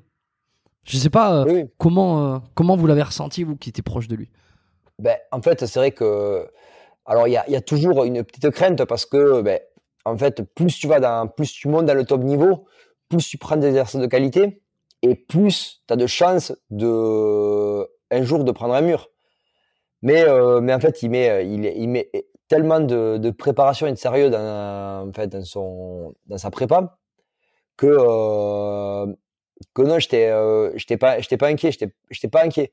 Après, il y a toujours, euh, voilà, il y a toujours en fait le l'inquiétude, c'est euh, en fait c'est plus ouais tout ce qui arrive d'à côté parce que c'est vrai qu'il est passé de en peu de temps de combattant Ouais. euh, de combattant de du UFC, on va dire on va dire moyen à un à, au top 15 mon- au top 15 UFC. Et c'est vrai que son ascension elle est elle est énorme. Et c'est vrai que euh, autant dans la préparation physique, il faut pouvoir le gérer, autant dans la préparation mentale et dans tout ce qui est à côté, parce qu'il faut gérer les, contrats de pub, tous les contrats qu'il y a derrière et tout. Franchement, euh, franchement, il a du, a du mental parce que euh, moi, je vois euh, gérer, gérer trois partenariats, deux commandes de t-shirts avec la salle, plus les entraînements, plus les coachings. Des fois, j'en ai par-dessus la tête. Alors c'est vrai que derrière il faut il faut pouvoir euh, il faut pouvoir en fait euh, faut pouvoir gérer tout ça. Et c'est vrai que là euh, il a la chance d'être euh, d'être bien entouré aussi. C'est vrai qu'il est il est super bien entouré. Il est super entouré, c'est des relations saines et, euh, et en fait c'est c'est c'est aussi son son cocon, son cer- cercle de protection qui qui prend bien soin de lui et qui en fait il a il, il gère que enfin il gère que sa partie. Et, euh, et c'est ça qui le ça qui le rend Hum, hum. On n'est jamais champion tout seul. Hein. C'est, euh, oui, voilà, c'est ça, c'est ça. Et, et, tout ce qui gravite autour de lui, je pense que voilà, euh, bah, sa femme, je pense que sa femme aussi, elle, elle l'aide beaucoup et ils sont, ils ont une, ils ont ce socle et c'est ça qui fait leur, leur solidité. Euh, vous avez passé un peu de temps ensemble euh, après l'UFC Paris, hein, non, il me semble, hein, avec Alex. Euh. Ouais, ouais, on est allé manger. Ben, en fait, on l'a, on l'a laissé tranquille juste après l'UFC parce que ben, déjà, il, a, il avait quand même quelque chose à faire au niveau de, son, de sa cheville. On voulait le voir après, mais voilà, c'est vrai que il avait quand même une petite fille, sa femme a retrouvé ses soins à faire. Voilà, hmm. du coup, on allait le voir, on allait le voir deux trois jours après. Ben, du coup, du coup en famille. C'est vrai que voilà, ça, en plus ça nous a fait ça nous a fait plaisir de voir un petit peu euh, son petit monde. Mmh, bien sûr. Ouais, Oui, vas-y, dis-moi. Non, non, j'attendais, ouais. Non, non j'allais te demander si justement vous avez eu l'occasion de parler euh, bah, des douleurs post-combat comme ça, qui sont des donc des, grands moments. Donc UFC Paris, euh, c'est vraiment on est sur les combats pro, c'est le, le, top du top. Euh, il a gagné, il a pas perdu, euh, mais il en a forcément il en a un peu pris. Est-ce que je sais pas, ça parle de douleur, euh, de, de, de séquelles après le combat ben, un petit peu là, bon, il avait la, là, voilà, il avait la, la, cheville qui avait un peu, qui a un peu ramassé. Bon, voilà, ben, ça fait partie du combat, mais il arrive à marcher. C'est vrai qu'il avait, il avait l'œil un peu marqué, mais en fait, il était relativement bien. Il y avait, on sentait pas que, on, on le sentait pas touche, trop touché. Mmh. Mais on n'a pas, on n'a pas eu l'occasion, non, on n'a pas eu, enfin, cette fois-ci, on n'a pas eu l'occasion de trop en parler. Mais, euh, mais je pense que, je pense qu'il le vit bien. Il a eu, euh, il a eu une bonne, enfin, une très bonne, bonne expérience euh, sur son premier combat où, qui était quand même relativement violent. On, en avait parlé à l'époque. Alors je l'avais reçu, je l'avais reçu il y, a, il, y a, deux ans. C'était un peu après le premier combat qu'il avait fait, qui avait été marquant parce que l'arbitre n'avait pas arrêté le combat. Euh, euh, L'épisode est un petit peu vieux, euh, effectivement, mais pour ceux qui, qui écoutent aujourd'hui là, si vous voulez aller découvrir euh, Benoît Saint-Denis, c'est l'épisode, je sais plus combien que j'avais fait avec lui. on parlait justement, il, il, racontait lui son expérience, qu'est-ce comment il avait ressenti quand il avait été ben, dans la cage à ce moment-là, qu'il en avait pris un peu, euh, un peu, un peu plein la tranche et qu'il avait dit ouais, à un moment donné, je suis jamais tombé. Euh, l'arbitre il arrête pas, je reviens. Euh, bon, ça avait fait un petit peu débat à l'époque. Voilà, c'était juste pour. ouais, ouais. Mais c'est ça, qui est ouf avec Benoît, c'est que il tombe pas. Il, tant qu'il sera, tant qu'il peut tenir sur ses jambes, il va revenir à la charge. Il va. Et ce qui est, ce qui est impressionnant, c'est que même, même sous une pluie, parce qu'il a, à un moment, il a pris une pluie de, une pluie de crochets. En fait, il est arrivé à, à remettre des coups en fait, il se comptait pas de subir. C'est ça qui est, enfin, c'est ça qui est, qui est ouf, c'est ça qui le rend, euh, qui le rend si. Euh, c'est notre pote, mais voilà, qui le rend si, si ouf, c'est que voilà, c'est que même derrière avec. Euh, est-ce que tu faisais dans le groupe ben, Il arrive quand même à lui dire, tu mets la foudre, mais je t'en mets, je mets quelques uns quand même. Exactement, exactement. Tu vas pas repartir sans rien non plus, quoi. Ouais, voilà, c'est ça, c'est ça, c'est ça en fait, parce qu'il y a il y a beaucoup de il y a beaucoup de combattants qui auraient pu se dire bon voilà je vais euh, je vais laisser passer l'orage et je vais laisser passer l'orage on verra bien à la fin du temps mmh, mmh. Ouais. Euh, Bon, bon non, te passe le bonjour si jamais t'écoutes. Euh, et félicitations. Euh, c'est Manon Fioro aussi qui a fait un, qui a fait un, qui, est sorti euh, quasiment indemne. Euh, les Français, euh, les Français ont brillé à Paris. Donc on a enregistré cet épisode. Ça fait pas si longtemps que que, que l'UFC Paris est passé. C'est pour ça que c'est un peu encore dans les mémoires. le temps que ça sorte, les gens ils auront peut-être repris leur, leur, leurs esprits par rapport à ça. Mais c'était quand même une, un sacré événement. donc toi, pour revenir à nos moutons finalement, parce que on fait, on fait 46 000 tours, mais on va on, retombe sur nos pattes à chaque fois. Euh, alors comment tu, commences à cogiter Tu te dis bon, alors euh, tu dis dans l'émission, parce que je fais des liens un peu quand même. Hein. tu dis euh, dans l'émission, j'ai eu la chance qu'on est souvent parti à 10, on est revenu à 10. Euh, tu dis oh, très soudé.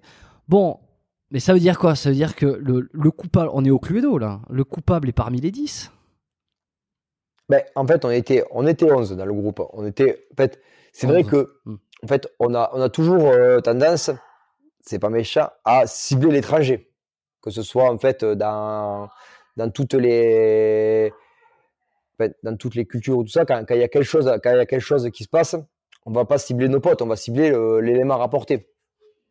Hmm. C'est vrai que les premières, les premières euh, accusations sont, se sont menées vers l'élément rapporté. Mais voilà, après, on a fait, on a construit, euh, Moi, j'ai construit mon enquête, les gens ont construit leur enquête, et après, bon, il a la prévôté qui s'est saisie de l'affaire a construit le, sa propre enquête de, façon en fait pragmatique et avec des éléments. Donc en fait, c'est simple. Il y avait, on était deux, on était deux groupes de, en fait, deux groupes de, un groupe de 5, un groupe de 6. Donc voilà, on dit le tir. C'est un peu je pas le plaido, mais presque plus le qui est en fait. Moi, je l'aurais plus vu avec le qui est. Là, on avait, on a, on a, les, on a toutes les cases qui sont levées. ok. Ok, le tir était prêt. Mais là, clac, clac, clac, clac, clac. Ok. Il, a, il en reste que la droite. ou 6. Clac, clac, clac, clac. Ok. Il en reste que deux. Le tir venait de la droite vers la gauche. En fait, le tir, venait, le tir était prêt et venait de la droite vers la gauche. Donc, du coup, c'était un droit, c'est quelqu'un qui est à ma droite qui tirait. Si le tir venait de la droite vers la gauche. Mhm. Je laisse aux gens le, temps de prendre leurs feuilles, de faire des schémas, de faire des dessins. Et parmi ces personnes-là, en fait, il y avait un droitier et un gaucher. Donc quelqu'un qui tenait son arme comme ça, en fait, quand il tirait, la, balle partait de gauche à droite. Et une personne qui tenait son arme comme ça, la balle partait de droite à gauche. Donc techniquement, euh, c'est exactement les mêmes euh, schémas que j'ai fait sur mon lit d'hôpital. En fait, j'étais là, j'essayais. En fait, moi, je voulais comprendre au début. J'étais là, mais comment, comment, qu'est-ce qui a pu se passer? J'étais venu à voir les à étudier les, euh, les balistiques, pareil, savoir comment une balle évolue. Euh, enfin, je les connaissais, mais à, à reconfirmer les, euh, les, angles et tout ça. Hmm. Et, et en fait, on arrive. la, la, conclusion, pour moi, elle est sans appel. Après, on n'est que sur du fait théorique et, et, et, technique de et technique. Ce qui manque, en fait, c'est l'épreuve. Mais par rapport à tout ce que tu me décris sur les angles, sur, euh, bah là, sur, les, sur, les lignes, sur les, le, qui est, c'est ça constitue pas suffisamment de preuves pour arriver à un consensus ou à se dire bon ben finalement il y en a qu'un qui qui qui qui qui, euh, qui soit suspect qui soit enfin qui soit euh, oui qui est suspect d'avoir fait ce tir ça suffit pas tout ça alors euh, tu veux savoir quelle version? Pour ma version, oui. Pour ma version, en fait, ça suffit. Il y a assez d'éléments pour moi pour, en fait, la personne, pour, euh, pour demander, euh, euh, je sais pas, une garde à vue, des, des éléments supplémentaires pour demander, en fait, des, des grosses investigations. Mais le problème, en fait, c'est que ça met aussi le doigt sur, euh, ça met aussi le doigt potentiellement sur des, sur des problèmes plus hauts à remonter. Ça veut dire, mais en fait, pourquoi il était là? Est-ce qu'il a été bien formé? Qui c'est qui l'a formé? Tout ça, tout ça, tout ça, et on remonte. Et euh, c'est pas forcément ce que les ce que les gens ont envie d'entendre. Enfin, ce que les gens ont envie d'entendre, c'est pas ça, mais c'est ce que les ce que le commandement a envie d'entendre, parce qu'en fait, à un moment, en fait, s'il y a enquête, en fait, le commandement, le problème du commandement, en fait, militaire, c'est que c'est très procédurier. S'il y a enquête, il doit y avoir punition. Mmh. Donc, qui punir? D'accord à un moment, il faudra punir quelqu'un. Ah oui, et puis, c'est ça. Pardon. C'est ça, c'est qu'en fait, quand tu commences à essayer de chercher une culpabilité, tu peux, tout le monde peut se la renvoyer. Euh, oui, mais t'as pas, oui, mais il y a eu ça. Oui, mais c'est lui qui l'a formé. Oui, mais si je l'ai, s'il a été formé comme ça, c'est parce qu'à ce moment-là, on était comme ça à cause de, à cause de trucs. Et ça s'arrête jamais, quoi. Oui, mais en fait, mais c'est, euh, ça, c'est le problème militaire. Hein. C'est que le problème militaire, en fait, c'est que c'est que voilà, c'est ça. Euh, si je fais ça, il faut qu'il y ait punition. Sachant que mon chef de groupe a été puni sur le truc pour parce qu'il était chef de groupe, il était lieutenant, donc en fait, il faut qu'il soit puni. C'est quoi la punition qu'il a eu Ouais, il a eu des, il a eu euh, 10 jours avec sursis. Enfin bon, c'est une punition, euh, c'est une punition de principe. Ça lui a rien fait dans sa carrière. Mais en fait, le problème, c'est qu'on en vient. En fait, c'est surtout que ce qui est, ce qui est ouf, c'est que en fait, il a fallu punir quelqu'un, on lui dit je te punis pour le principe, pour dire j'ai puni quelqu'un, on en revient à ce que j'ai dit. Mais derrière, en fait, la vraie personne n'a pas été punie. Le vrai tireur, il n'y a pas eu de recherche plus approfondie pour, les, pour le chercher, et il n'a pas été puni. Et c'est ça, qui, ça devient. Euh, euh, c'est une fausse résolution, quoi. Ouais, c'est une fausse résolution. Bon, ça après, c'est ça, ça reste les, les problèmes, euh, les problèmes militaires génériques. Mais toi, tu sais qui c'est? Mais oui, enfin, j'ai 90%, 95 ou 99% de le, nom du, tireur. Mais, mais en fait, alors déjà de M, il y aura toujours ce 1 à 2% qui me dira, mais c'est peut-être pas lui. Même mmh si j'ai une confiance aveugle et, et, et, démesurée par rapport aux autres personnes avec qui j'étais. C'est déjà, en fait, on a fait des opérations ensemble, on, on est allé au contact ensemble, j'ai mis ma, ma, vie entre leurs mains des, des, dizaines de fois. J'ai une confiance absolue. Et je sais très bien que là, en fait, dans le qui si je refais le qui en sens inverse, si je remonte la, la case des, des deux dernières personnes, je sais très bien que la l'autre personne, je la connaissais très très bien et euh, et euh, c'était plus qu'un collègue, c'était c'était un ami. Je sais très bien qu'il me l'aurait dit ou qu'il aurait été tellement mal après ça qu'il aurait quitté le groupe. Il aurait pas pu rester au groupe, il aurait pas pu rester dans le groupe, même s'il l'avait, même si on va dire par peur, il avait omis, il aurait trouvé le moyen de quitter le groupe et de dire euh, voilà, j'en suis persuadé. Parce que il est, enfin, c'est une personne qui est tellement intègre et. Ouais, mais ça veut dire que tu es en train de me dire que euh, la seule personne, euh, en fait, la personne la plus probable qui, qui, qui, qui est tirée, c'est quelqu'un qui n'était pas euh, de ton groupe proche, de ton équipe. C'est un élément rapporté, c'était un, un, maître chien qui était. Un élément. Euh, ok, d'accord. Un élément rapporté, c'est ça. C'est un. un euh, J'ai pas les termes donc des fois, mais c'est le. C'est un élément qui est en dehors de ton de ton groupe. Euh, oui. Je sais pas de en fait, il est militaire, de, cœur. Mais il est voilà. En fait, on a les. en fait, on a des des, des spécialités en fait qui qui tournent autour du groupe. Ça veut dire que le groupe en fait, il, il brasse la le, le, gros spectre de spécialités. Ça veut dire que dans le groupe, on a des tireurs d'élite, on a des TE, on a des, euh, des santé, on a des, des, des explos, euh, on a des, euh, des dronistes, enfin on a toute une petite, un petit spectre histoire de, de pouvoir en fait être autonome sur une multitude de missions. Et après derrière, mmh on peut venir ajouter en fait des éléments rapportés, voilà, en fait pour venir le solidifier. Ça veut dire qu'on peut rajouter un infirmier ou un doc. Ça veut dire que si on est projeté sur une mission qui a une vocation un peu plus offensive, un peu plus dangereuse, ben, à la place d'avoir un santé dans le groupe, on met un médecin. Ça veut dire que lui, en fait, il a, euh, ben, il a fait médecine, il a, euh, il a tout le panel de, de, euh, de drogue, quand je dis drogue, de, de solutions à apporter dans un corps. On s'entend.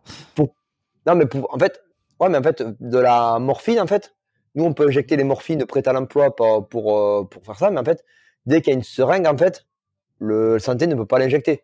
Ça veut dire qu'il y a plein de solutions que le, qu'il faut un médecin ou un infirmier pour, euh, pour pouvoir injecter. Pourquoi il ne peut pas? Euh, ben en fait, au niveau des, euh, du cursus de formation, au niveau de la, de la complexité, parce qu'en fait, des fois aussi, en fait, savoir les dosages, il y a des dosages particuliers. Nous, on a des doses génériques. Ça veut dire que je prends une dose, je la mets sur n'importe qui. En fait, elle aura pas de, elle sera pas nocive. Sur euh, en fait eux ils font du cas par cas. Ça veut dire qu'il y a des gros il y a des personnes par exemple qui sont euh, qui sont euh, qui sont plus costauds que d'autres ou qui ont des séquelles pas plus prononcées en fait ils peuvent ils peuvent adapter leur drogue adapter les, les mmh produits qui, qui passent dans les dans les corps. Ils peuvent adapter un traitement ou autre et, et c'est leur métier.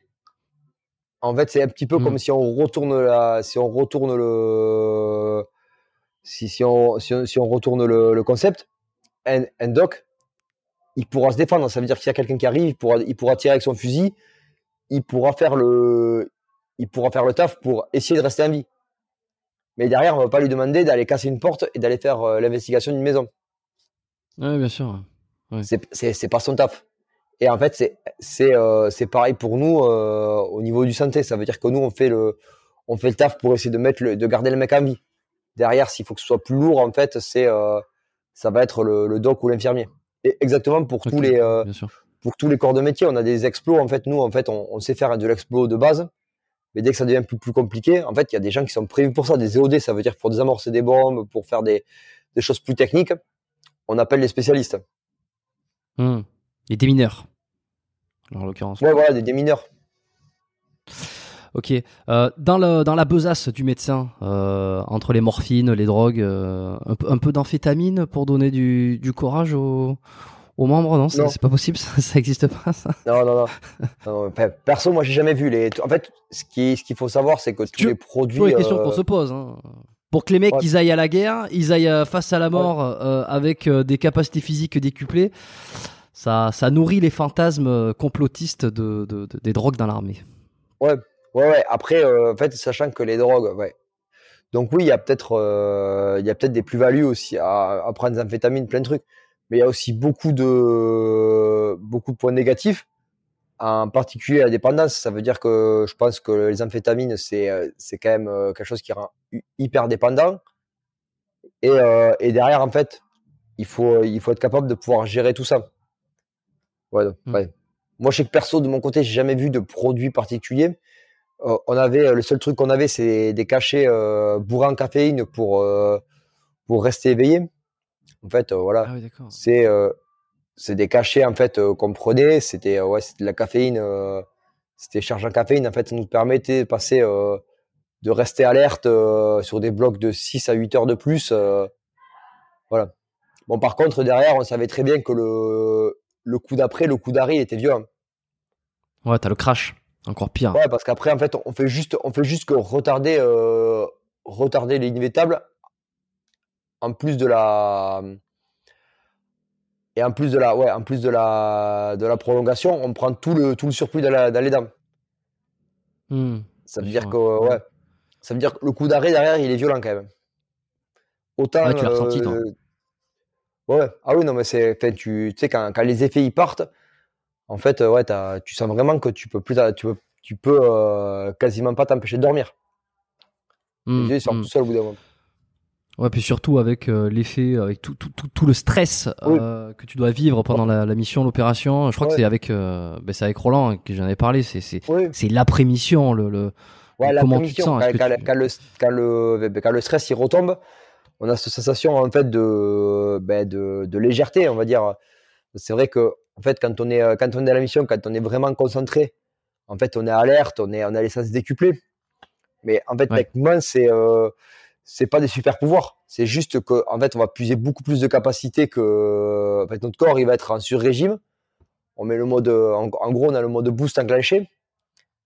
Mais après, euh, dès, dès qu'il y a plus de jus, par contre, dès qu'il y a plus de ressources, on le prend. C'est crase, Voilà. Et là, c'est pareil, ça fait partie aussi de la, ça fait partie de l'expérience et de la maturité de savoir un petit peu comment le gérer, ça, parce que ça, c'est pas facile à gérer, parce que, euh, en fait, les missions elles peuvent être très courtes, très longues, et il euh, faut savoir, faut arriver à, se gérer pour pas être euh, tout le temps en fait hyper alerte et, et en surconcentration. Je sais hmm. pas si tu vois ce que je veux hmm. dire, mais il faut arriver à voilà. Pas faire les montagnes russes. En fait, tu arrives à avoir en fait, arrives à, à relativiser et à rester alerte, à trouver des micro-phases de récupération quand tu peux les trouver.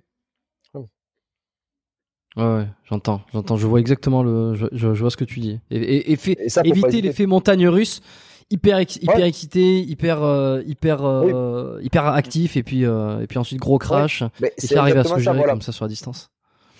En fait, c'est d'avoir des trop gros deltas. Dès qu'on a des gros deltas, en fait, c'est très compliqué à gérer. Au contraire, il faudrait des fois essayer de, de plus, de plus, de rester plus timoré sur les, sur les sur les niveaux d'engagement, sur ce sur le l'engagement qu'on met et euh, pouvoir en fait euh, avoir en fait euh, rester voilà plus linéaire pour pour durer en fait. Mmh. Ouais, je vois. Ouais. Mais c'est c'est pas facile. C'est pas facile parce que les en fait le, le, contact et l'adrénaline parce que c'est ce qu'on veut. C'est ce qu'on veut. Et on le on a la recherche un peu de sensation d'adrénaline de, de, contact de d'excitation. Ouais, bah, c'est ce que me disait euh, voilà, hein, c'est ça, c'est que il y a ce truc qui t'appelle euh, fortement aussi, euh, d'où tous ceux qui reviennent ou qui, qui, en reviennent ou qui sont à la retraite et qui ont une espèce de, de perte de sens ou de perte de, de perte de goût, d'excitation. Ben, c'est pas facile quand on a connu en fait, quand on a connu ça tout le temps, de, revenir à une vie normale. Et déjà en fait, on comprend pas les problèmes du quotidien. Des fois en fait, et moi, ça, m'arrive régulièrement de pas comprendre les problèmes du quotidien. La personne, rate un train, euh, elle rate un métro, euh, il est désespéré. T'as me lui dire, euh, il y a, t'as un métro dans, deux minutes, t'inquiète pas. Ouais, mais de toute façon, encore une fois, c'est toujours par à, quoi tu compares et quel recul t'arrives à prendre. Quel recul t'arrives à prendre. Ouais. Euh, il y a dans des fois dans des films américains un peu là le, le, fameux euh, soldat euh, qui est un peu timbré, qui prend parce que là on parlait de drogue juste 30 secondes, qui des fois je sais pas prend des prend des drogues alors des fait ou j'en sais rien, qui, qui est un peu la tête brûlée du groupe. C'est pour ça qu'il se retrouve là parce qu'il est capable de faire des trucs de malade et en même temps il va peut-être pas trop durer parce qu'il est un peu trop casse-cou justement. Est-ce que tu as déjà croisé des mecs comme ça, que ça soit alors, à mon avis, non, mais je te, je te, demande quand même, tu vois, dans les forces spéciales, ça doit sélectionner au maximum. Mais... On, fait, on fait un peu la guerre à ça. On fait vraiment, en fait, là, le, le tête brûlée, euh, tête brûlée, euh, mec qui est comme ça, on fait un peu la guerre parce qu'en fait, il est incontrôlable. Et euh, en fait, on ne sait pas ce qu'il va pouvoir nous faire, euh, ce qu'il va nous faire au moment venu. On préfère avoir des profils en fait euh, psychologiques beaucoup plus calmes, des profils calmes en fait, et, et en fait capables d'accélérer le mec qui est déjà à 200 à l'heure au repos, en fait, il va juste exploser. En fait, euh, si on remarque les profils psychologiques de, beaucoup de mecs des, forces spéciales, je pense que tu as dû le voir avec, Scoob, avec, euh, même avec Benoît, avec euh, Roland. On est calme. En fait, le, but c'est d'être calme, c'est de pouvoir de avoir cette faculté d'accélération. Mais de base, il faut être relativement posé euh, et, avoir en fait euh, les idées, euh, les idées relativement bien en place. T'as jamais vu, toi, par exemple, enfin, pas collègues ou des, mecs qui avaient intégré un peu de certaines unités d'élite, qui étaient soit des anciens addicts de substances. Hein, je parle pas d'addicts forcément à l'adrénaline ou quoi, qui, qui là, ça c'est autre chose. Vous l'avez tous plus ou moins un petit peu à un moment donné, mais tu vois, qui sont addicts à des substances, à de la, je sais pas, de la coke, de la marijuana, du, non, non. tu sais, qui ont des, non? Non, non, j'ai jamais. C'est vrai que. Euh, après, derrière, on a quand même des. Euh, ben, on n'a pas des contrôles, mais déjà, on se fait la police entre nous. Moi, personnellement, il y aurait un mec qui était addict à la, à la coque au groupe. Euh, j'aurais fait en sorte qu'il change de groupe au moins ou qu'il trouve une autre voie. Parce qu'on peut pas se permettre derrière, en fait, il y a des, y a quand même, il, y a, des vies en jeu, autant les nôtres que celles des potes, que euh, potentiellement des gens qu'on va chercher. Et on peut pas se permettre, euh, en fait, il y a autant l'alcool, enfin, en mission, l'alcool que les, que les produits, c'est quand même quelque chose qu'il faut, sur lequel il faut être relativement, euh, relativement sérieux. En fait, il y a la France, la France, tu peux te permettre de te faire des soirées, de te faire, moi j'ai des potes, ils sont en France, ils sont en soirée sur soirée. Ils se mettent des soirées, mais il est en France. Ça veut dire que on va pas l'appeler à 2h du mat pour partir à 2h10. Mais en mission, en fait, il faut, euh, ça part à tout moment. Donc, tu peux pas te permettre d'être, euh, d'être l'esclave, en fait, de, de produits. Parce qu'en fait, si la personne, elle est addict à un produit, en fait, qu'est-ce qui va se passer? Tel qu'elle a son produit, ça va. Mais si elle n'a pas son produit, comment ça va? Comment ça va se passer? Comment il va réagir, le mec? On sait pas. Ouais, puis même si, et, même si elle le produit. Hein. Ouais. Et voilà. et surtout que voilà, il est, euh, il est dépendant du produit. Et, et le problème, c'est que c'est que euh, en cas de problème, en fait, c'est ce qui va être, euh, c'est le premier truc qui va être, qui va être fait. Hein. S'il se passe un problème, c'est saisir des armes, prise de sang pour voir l'état du mec. Ok. Puis de toute façon, s'il a de, s'il a une substance interdite dans le sang, de toute façon, il est coupable, il est viré, terminé, bonsoir. Ouais. Mais c'est surtout, euh, il est coupable viré, c'est, ça c'est une chose, mais qu'est-ce qui, ça peut avoir des conséquences en fait s'il a, euh, si, euh, s'il a blessé un collègue, s'il a, euh, s'il a pas tiré quand il fallait tirer et qu'il y a un collègue qui est mort.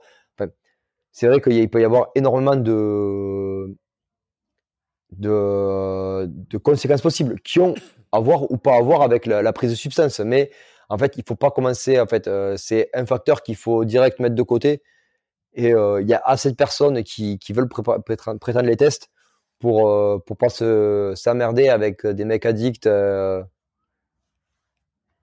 à des produits. Ouais. Hmm. Si, si quelqu'un, par exemple, elle, elle, est, elle, est, elle, est, claire. Mais si, si quelqu'un, par exemple, serait serait sous sous emprise d'un produit lors d'une mission, j'en qui serait à l'origine d'une d'une blessure ou en, tout cas d'un problème pendant la mission, qu'il est considéré comme coupable.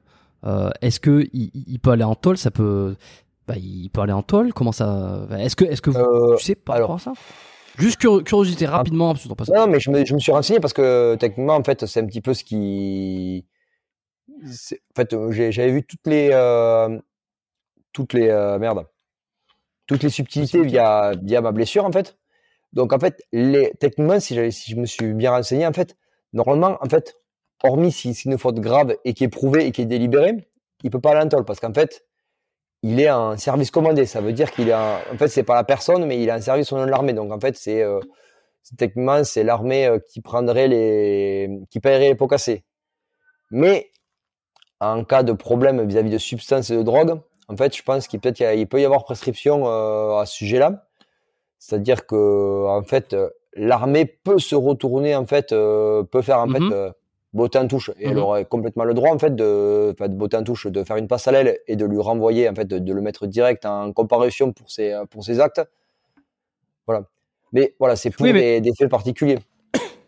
Mais un petit peu comme une assurance, j'imagine que lorsque tu es assuré et que euh, tu es dans les clous, bah, c'est l'assurance qui prend en charge lorsque tu as, un problème. Mais par contre, si, euh, euh, tiens, t'avais pas le permis au moment où tu as eu ton accident ou j'en sais rien, je dis ça parce que récemment, j'ai consulté mes assurances privées à l'étranger et je me suis, je me suis rendu, rendu compte dans les, euh, dans les les, choses qui sont enlevées, ouais, dans les clauses, c'est très subtil. Faut les regarder vraiment, faut les creuser. Tu te rends ah compte qu'alors oui, on rembourse, mais alors il faut absolument que tu aies le permis sur toi à l'instant où tu conduis le véhicule, etc., etc. Donc là, j'imagine que c'est la même chose, c'est que c'est l'armée qui prend euh, la responsabilité, mais si tu respectes toutes les clauses et en l'occurrence, si tu n'avais pas de, de substance euh, euh, de produit voilà. dans, voilà. En fait, faut pas oublier que derrière, et là, derrière, il y a des assurances. Les assureurs, c'est des hommes d'affaires ils te pondent des, euh, enfin des, euh, des contrats, enfin des règles générales qui sont euh, longues de, de 22 pages et ils ont tout ce qu'il faut derrière pour te, en fait ils ont, tout ce qu'il faut pour te baiser s'ils peuvent te baiser, parce que eux derrière c'est des sommes d'argent et ils veulent pas débourser. Oui, bah, comme les assurances. ouais, voilà. Classique. Non, faut pas oublier, faut pas oublier quoi, ça reste, derrière, ça reste assurance. Dès qu'il y a un organisme payeur, c'est que le but, c'est de sortir le moins d'argent possible. Hum. Mais euh, là, par exemple, l'armée euh, prend la responsabilité de, du, du, problème qu'il y a eu si euh, c'est involontaire. Admettons, je, ne veux pas faire le complot, on prend, on prend une situation, on va pas prendre la tienne. Hein. Admettons, dans une situation comme la tienne, il y a eu il y a eu, y a, non mais ça, a été le coup de feu ou en tout cas l'agression a été volontaire. Admettons, j'en sais rien, c'est une vengeance, peu importe. Là, l'armée, si, si c'est démontré comme volontaire, euh, l'armée ne prend pas la responsabilité de ça. Non, non, l'armée ne prendra pas la responsabilité de ça. Il sera la personne sera, sera inculpée euh, d'homicide volontaire ou de tentative d'homicide volontaire et on basculera sur un, sur un procès pénal. Euh, sur un ah procès pénal. Ouais, voilà. Mmh, ok. Ouais, et alors toi, bon, ben tu sais qui c'est alors. on, a fait, t'as fait le, as fait le qui est, t'as retourné le truc dans tous les sens. Bah, et moi, en fait, les... il y a plusieurs choses. déjà, est-ce que est-ce qu'il y a eu euh, est-ce qu'il y a eu agression ou pas? Il y a une balle qui m'a traversé, donc en fait, il y a eu agression. Il y avait que 10 personnes sur la zone. Donc voilà, les 10 personnes sont là. Enfin, niveau des preuves, on est pas mal quand même. Ok, mais est-ce que tu as été voir euh, cette personne Alors, sans, sans citer, l'objectif c'est pas de faire un procès, de pas faire quoi que ce soit, on n'est pas du tout là pour ça. Mais est-ce que tu as été voir cette personne-là que tu suspectes à 95%, qui n'était pas de ton groupe, etc., euh, etc. Est-ce que tu, je sais pas, il y a, y, a, y, a, y a ce truc d'aller lui demander, d'aller lui parler, ou alors euh, il y a vraiment une. Ben, il y a un peu des deux, parce qu'en fait, on s'est croisés, on a parlé un petit peu, mais après, le but, moi, mais, enfin, indirectement, euh, je suis pas en train, j'ai pas envie de le faire, de lui faire avouer. C'est pas mon boulot de lui faire avouer. Et je suis pas en train de, je vais pas le, je vais pas le questionner jusqu'à ce qu'il avoue. Parce que derrière, j'ai envie de passer à autre chose parce que derrière, ça me, ça me saoule en fait d'être un petit peu d'être sur, euh, sur un non-dit, sur un non-dit. Et euh, voilà. Techniquement, moi, j'aurais préféré que la personne, même si, même si retournement de situation, c'est pas lui. Si retournement de situation, c'est pas lui, mais que la personne en fait me voir, écoute, voilà, même, même maintenant après écoute, voilà, je tenais à te le dire, c'est moi. Voilà, j'ai fait de la merde, euh, mais je peux plus vivre sans, je peux plus vivre avec. Et voilà. Celui qui l'a fait le sait. Hein. Voilà, techniquement, celui qui l'a fait le sait. Et euh, je t'aurais, dit, mais j'aurais dit, mais écoute, ouais, bah, mais t'es un boulet, t'as fait de la merde. Euh. mais voilà, au moins, en fait, j'ai, euh, j'ai un nom, j'ai une. En gros, je peux vraiment fermer ce livre. Parce que c'est vrai que ça m'empêche, ça m'empêche pas de dormir. Mais j'y pense encore. Je pense encore à des trucs. Je dis là, putain, mais comment ça peut arriver? Comment C'est quoi le truc? Mais... Ben, je sais pas, tu t'imagines, tu vois, tu vois le truc? Il y, a, y, aura toujours la question, en fait. Il y aura toujours la question, et si? Et si ça? Et si il avait oublié ce paramètre-là?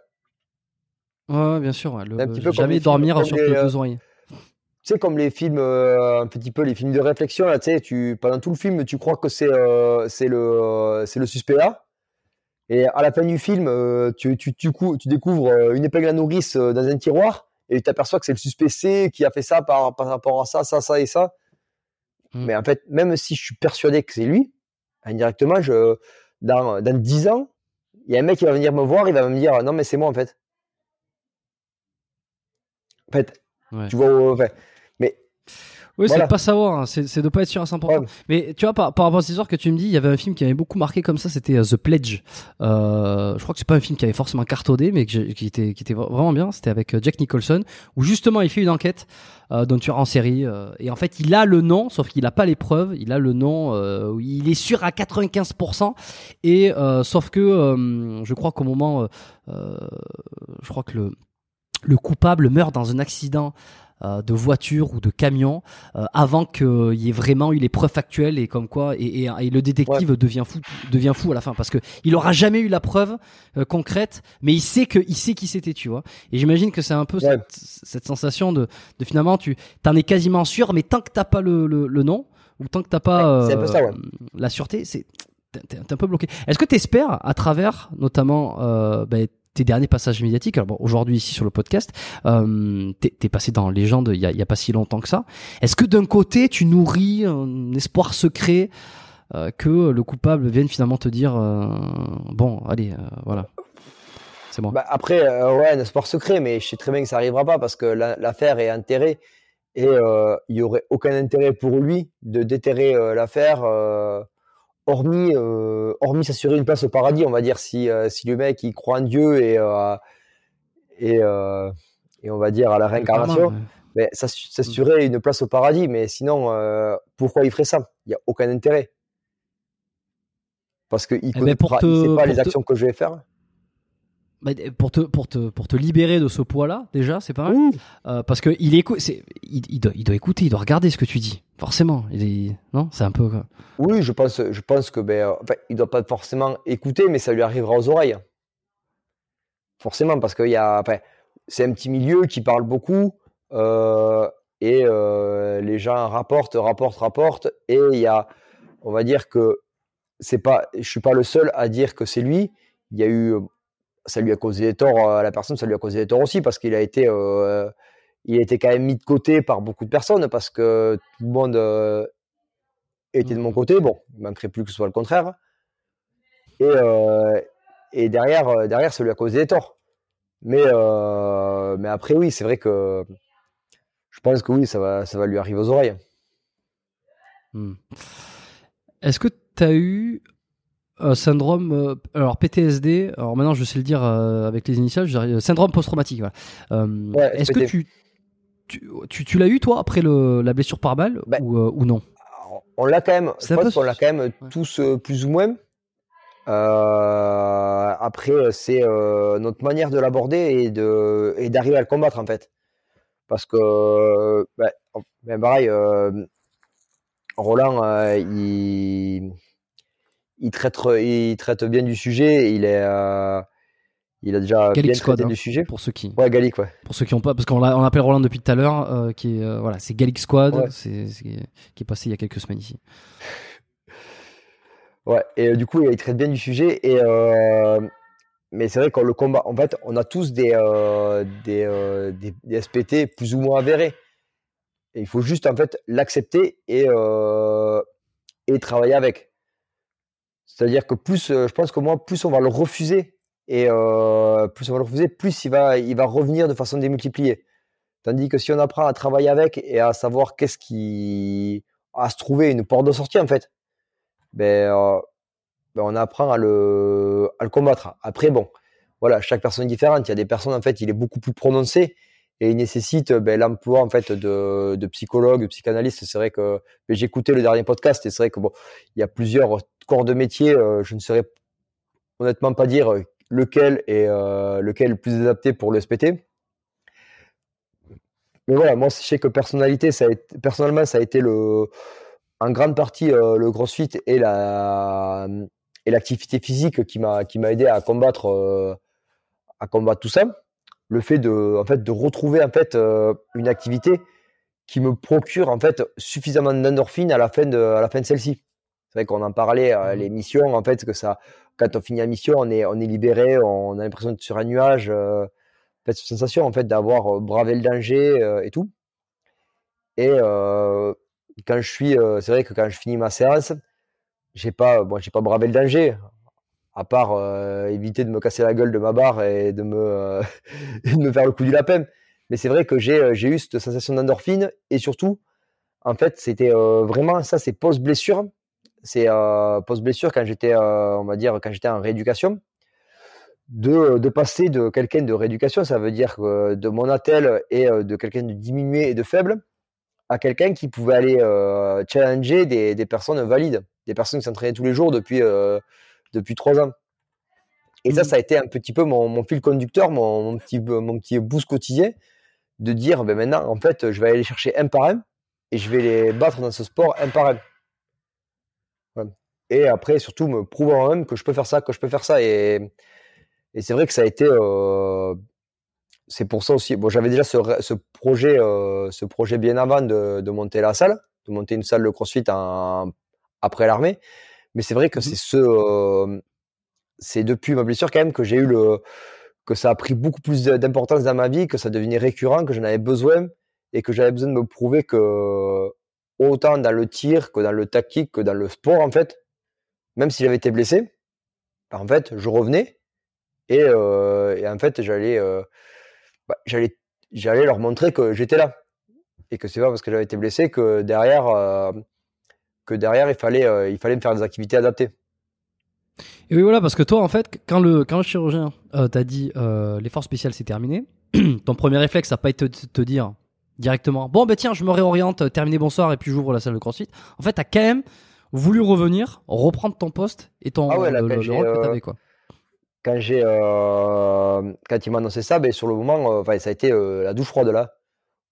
En fait, ça a été le, je me dis, ça a été ouais, la descente aux enfers. J'étais là, putain, mais qu'est-ce que je vais faire? Parce que en fait, ça, c'est, il faut se l'avouer aussi.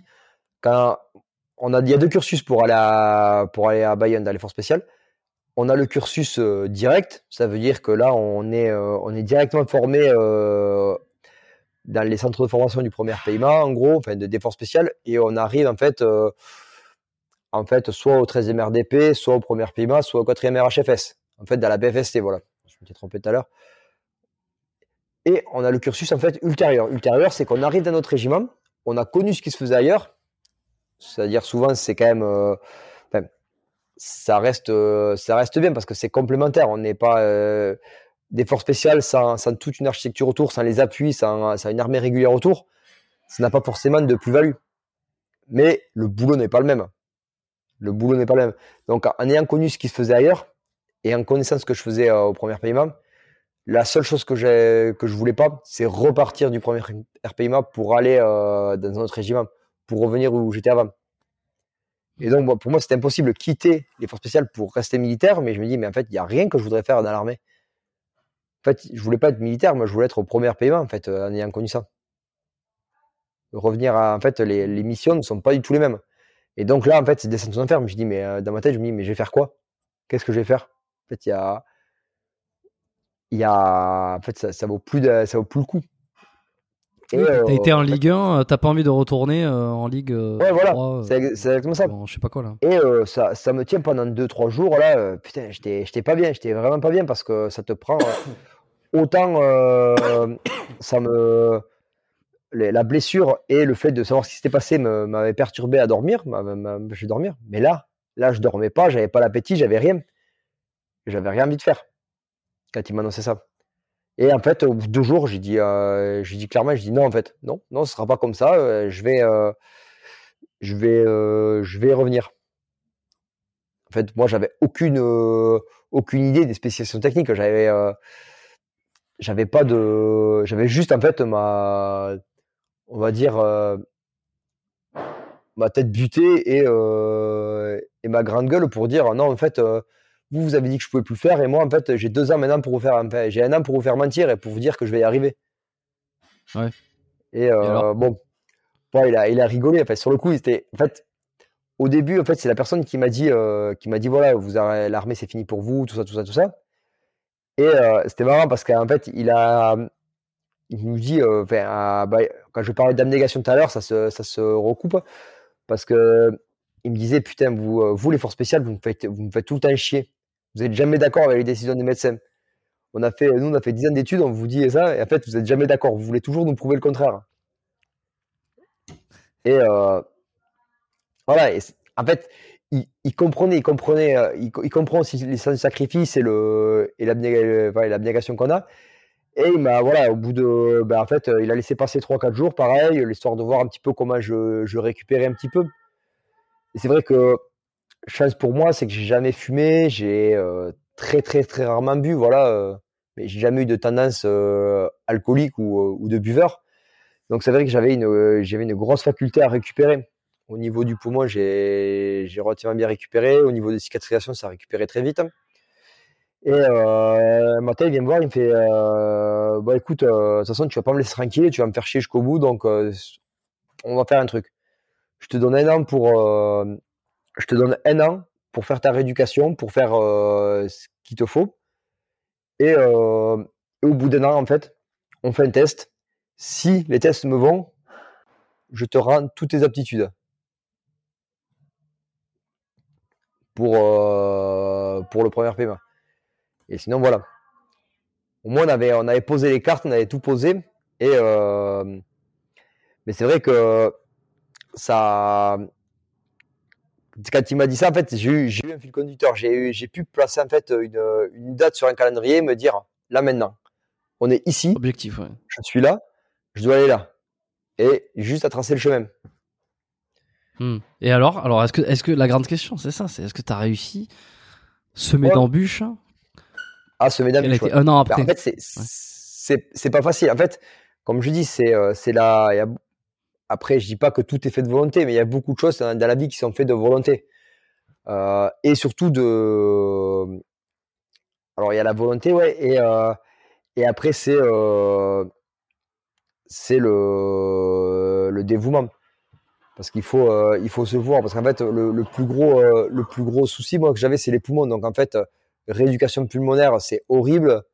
tu souffles dans des, en fait des petits appareils. Il y a des appareils un petit peu avec des bulles, des boules pour faire, euh, pour les mettre de niveau, avec différentes, euh, en fait, différentes résistances ou les mettre, en fait, pour évaluer ta, ton volume, ton volume pulmonaire et mmh ta capacité. Attends, il y a le volume et la puissance pulmonaire.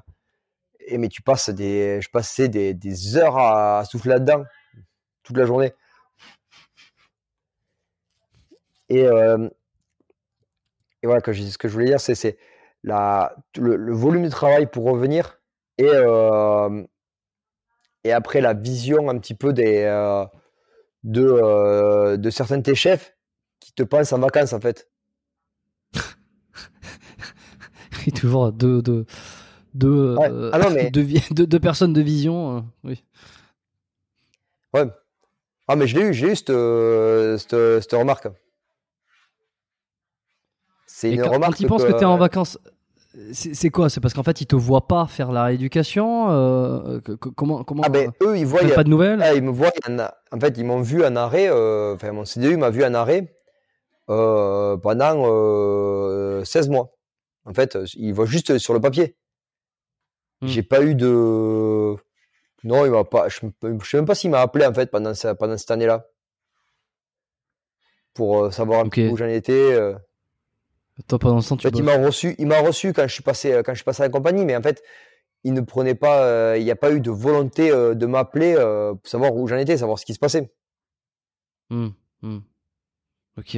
Et euh, t'arrives un an après, finalement, tu tu tu tu t'as arraché? Et tu passes les tests du premier, enfin du, du, premier coup. Le chirurgien te dit, il est impressionné, il, est surpris. ouais, mais il me dit, il me dit, enfin surpris, surpris non. Il est Bon après on avait, euh, il voyait en fait il avait en copie euh, sûrement les, les rapports, euh, les rapports de parce qu'en fait j'ai fait quelques quelques mois dans un hôpital en rééducation, j'étais dans un centre de rééducation un peu partout, donc en fait lui il avait les les copies des rapports. Donc ouais il, le voyait un petit peu parce que sans être bon, j'avoue que en fait c'est particulier parce que en fait j'étais j'étais casse-couille, j'étais chiant parce que j'en demandais toujours plus. Mais en fait, tu peux pas, tu peux pas en fait en vouloir à quelqu'un, euh, à quelqu'un qui veut récupérer. Et c'est vrai que euh, souvent les, infirmières elles me viraient du, euh, elles me viraient de la salle de rééduc parce qu'ils me disent là faut rentrer, faut finir, nous on part, faut, faut retourner en chambre ou il faut arrêter de, faut arrêter de bouger, faut arrêter de faire des choses, faut rester calme pendant. Mais c'est vrai que tu peux pas en vouloir à quelqu'un qui a l'envie, euh, l'envie de récupérer. Bien sûr, ouais, ouais, Et, c'est vrai que c'était particulier. En fait, on avait, il y avait cette relation un petit peu euh, de, j'étais pas, j'étais pas un fou merde, mais en fait, t'es tout le temps, en fait, euh, t'es, es là pour, euh, enfin, moi, personne, enfin, j'adore le sport de base. Ça fait que j'adore le sport et j'adore l'armée, les missions et tout ce qui, qui, enfin, j'adorais mon boulot. Donc, tu m'enlèves mon boulot il me reste que le sport. Tu me mets dans un centre de rééducation avec du sport, et je le ponce. Je le ponçais, je, les infirmières, je les ponçais. Et, euh, et c'est vrai que, ben, en fait, elles étaient, pas saoulées, mais c'est vrai que elles sont plus habituées à voir en fait une catégorie de personnes en fait qui viennent faire leur petit passage et qui sont plus plan-plan. Et c'est vrai que nous, on fout un gros coup de pied dans la fourmilière. On avait envie de, l'envie de récupérer et surtout l'envie que ça aille vite. Tu sais, quand disais, ouais, on va commencer par ça doucement, ben non, non, ben, on, le disait, ben, on, passe à la, on passe à la séance de direct, on passe au, concret là. Et du coup, euh, et du coup, c'est vrai que voilà, il, a, il, a, vu un petit peu tout ce, tout ce processus et, après les, les, progrès. Euh, et, en fait, quand je suis passé, ouais, ça s'est super bien déroulé. Bon, j'avais j'avais une pression de ouf parce que indirectement, en fait, je savais que cette journée, parce qu'en fait, vu que je peux avoir la meilleure euh, capacité physique, euh, faire des, des pompes en poirier, faire des backflips, si en fait la, ma, ma capacité pulmonaire et l'étanchéité de mon poumon lui convient pas, parce que ça, je suis pour rien, c'est la faculté de, récupérer, ma faculté de, de récupération et de cicatrisation, ben c'est mort. C'est ça un petit peu qui est, qui est, paradoxal. J'avais, j'ai fait une prépa de, une prépa de malade. Je me suis mis, euh, enfin, j'ai pas arrêté. Mais ça peut, d'un petit point technique, c'est comme si tu peux être le meilleur du monde. Il te manque un dixième à un œil. Bah, tu es pilote de chasse. Ouais. C'est un peu ça. C'est un peu ça. C'est que la, la, la, petite donnée technique, tu sais, peut te mettre dedans. Donc, euh, j'étais prêt. J'étais bien, j'étais serein. Mais mais j'amenais pas large quand même. Tu vois, parce que tu es, là, en fait, tu peux te préparer, le, tu peux faire la meilleure prépa du monde. La... Et puis t'as de l'enjeu, t'as de l'enjeu, t'as de l'enjeu. Il y a de l'enjeu derrière, il y a de l'enjeu, et voilà, et la moindre faille technique peut, euh, peut avoir raison de toi. Hmm. Et donc, ouais, ça s'est bien passé, euh, ça s'est bien passé. Il était, après, quand après il m'a reçu, il était fier, il était, me dit, il m'a dit, euh, voilà, t'as as tenu, as tenu parole, parce qu'en fait, j'avais un contrat avec lui, un contrat avec lui, on avait un contrat moral. Il me dit, voilà, pendant, euh, pendant un an, tu fais ta rééducation, tu vas doucement. Il m'a dit, il m'a, drivé pendant la rééducation. Et il m'a dit, par contre, je ne veux pas que tu en parachute, je ne veux, voilà. Ton poumon, tu, y vas, tu vas crescendo avec, tu sais, dans les intensités de, sport et tout ça. Tu vas crescendo. C'est le seul, c'est le seul point qui peut, euh, qui peut faire euh, défaut. Si je vais trop vite, en fait, la cicatrisation n'a pas le temps de bien prendre et un peu, un peu être fébrile. Il m'a dit voilà, tu as joué le jeu, tu as, bien fait ton truc, tu reviens, tu as une excellente capacité. Voilà, il me dit ben, moi maintenant, euh, je valide. Parce que c'est particulier, parce que techniquement, légalement, euh, militairement, euh, pneumothorax, c'est mort. Quand tu as un pneumothorax, en fait, tu perds tes capacités militaires. Ça veut dire que, en fait, le médecin de mon unité ne voulait pas me redonner mes aptitudes. Ça veut dire qu'en fait, je perdais toutes les aptitudes de mon régiment Là, en mm. fait, c'est vu que lui, il était, euh, il était euh, chef du de chirurgie thoracique, du pôle chirurgie thoracique à Percy. Il avait un niveau d'accréditation beaucoup plus supérieur. Voilà, et il permet, en fait, de, de par sa signature, en fait, ça passait au-dessus des, en fait, de beaucoup de de beaucoup de, de, procédures, d'antennes militaires réglementaires. Conditions. Ouais et surtout qu'en fait, le chef de l'antenne médicale de mon régiment, en fait, il pouvait se reposer sur sa signature, dire Ok, moi je prends pas de risque. Il a dit Ok, donc moi je dis Ok. Si lui dit Ok, en fait, en gros, il botte en touche. Hmm. Hmm. Ok. Et euh, donc tu reviens comme ça, euh, tu réintègres euh, les forces spéciales. Tu fais combien de temps Rapidement, comment ça se passe? C'est-à-dire que tu es en capacité de faire à peu près tout petit à petit? Alors, alors c'est particulier, c'est vraiment très particulier parce que le problème, c'est que le. Alors, tu quittes deux mondes. Tu quittes un monde de rééducation où tu as tout à. En fait, où euh, tu fais rien, en fait. Tu t'es consacré à faire ton sport et à prendre soin de toi. Et tu réintègres, tu réintègres ton boulot. Donc, euh, quand tu réintègres ton boulot, ben, indirectement, la rééducation, ben, tu n'en as plus. Euh, les petites douleurs commencent à revenir parce que tu fais des, des mouvements et tu fais des choses qui, ben, qui te qui commence à se faire mal, qui tu passes en fait la, la bascule est quand même assez brutale. Et tu te et en fait tu es, confronté à la aussi à, au, à la rudeur administrative de l'armée. L'administratif de l'armée, c'est quand même euh, un problème. Des trucs euh, en fait, le problème, c'est quand tu es, euh, es blessé, tu es mis sur un. En fait, tu as les rails et tu as la voie de dégagement. Et tu es mis sur une voie de dégagement en attendant de savoir ce, ce que tu vas faire. Mmh Mais sauf quand tu reviens un petit peu sur la voie principale, ben, il y a des wagons qui sont, qui sont mis un peu, euh, un peu partout entre toi et, et ta place. Et on t'explique que ben, techniquement, les wagons vont pas forcément bouger et que toi, tu dois essayer de trouver une place euh, où on t'en laisse. Mmh, mmh. ok, ok. Tu En fait, ça, tu reviens pas à la situation a changé, donc tu dois un petit peu. Euh, T'adapter, faire ta place. Euh. Et, c'est assez, euh, c'est assez frustrant. Euh, ça, c'est assez frustrant au niveau, au niveau administratif parce qu'en fait, tu avais des, avais des capacités, tu avais un profil de carrière, tu attendais des échéances et qui, pour une faute qui, qui ne t'appartient pas, en fait, la faute, moi, personnellement, j'ai rien demandé. Pour une faute dans laquelle il n'y a pas eu de coupable, on te dit maintenant, démerde-toi, intègre-toi là et fais comme tu peux.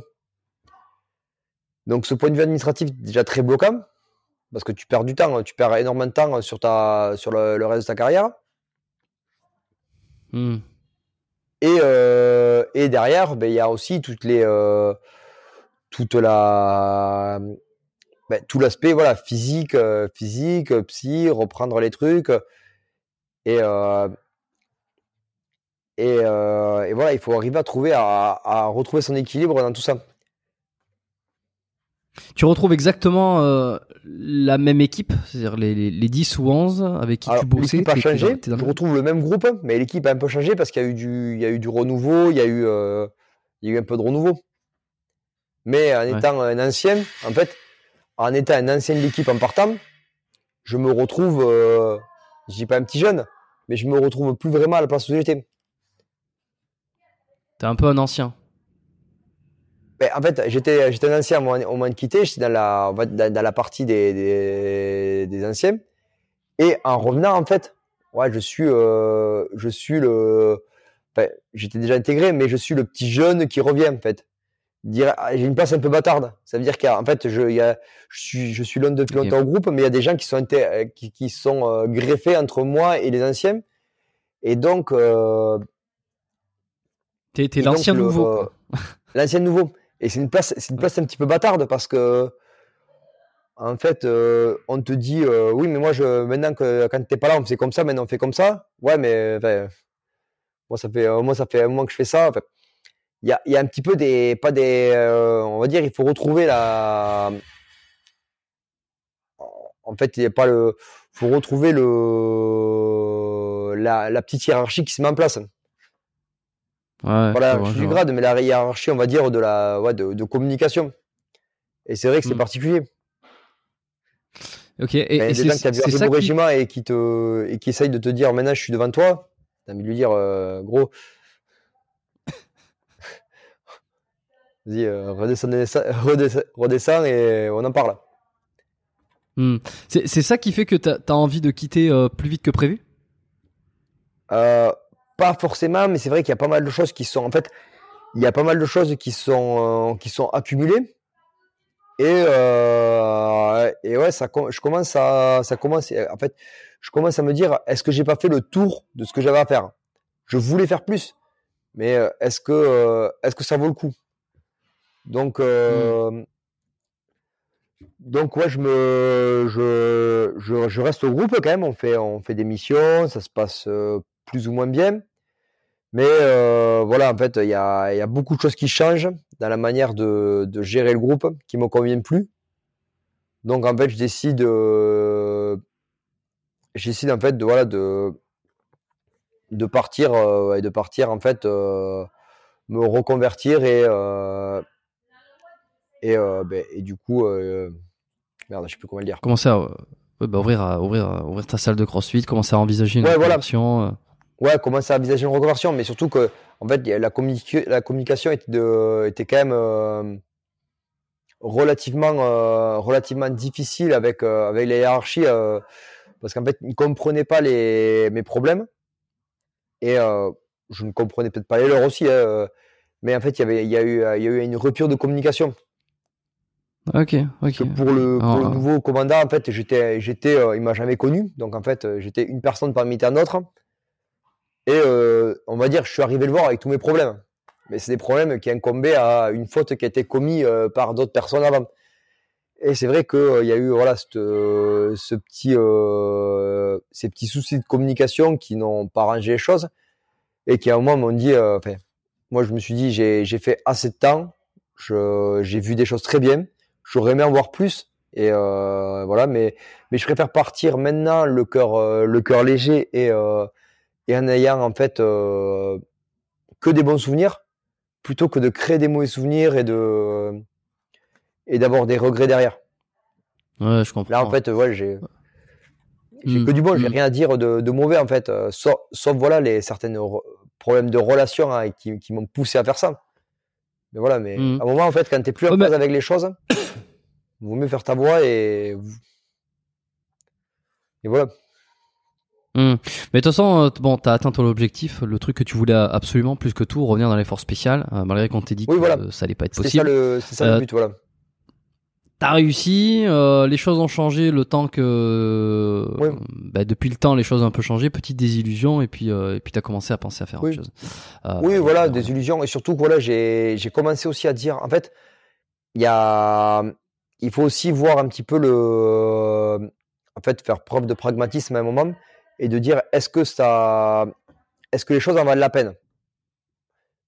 Voilà. Hmm. C'est-à-dire que dans le, j'ai vu plein de choses et euh, en fait, j'avais l'opportunité de partir avec euh, avec une des facilités sous le sous le fait de, ma blessure qui euh, qui m'aiderait pour ma reconversion.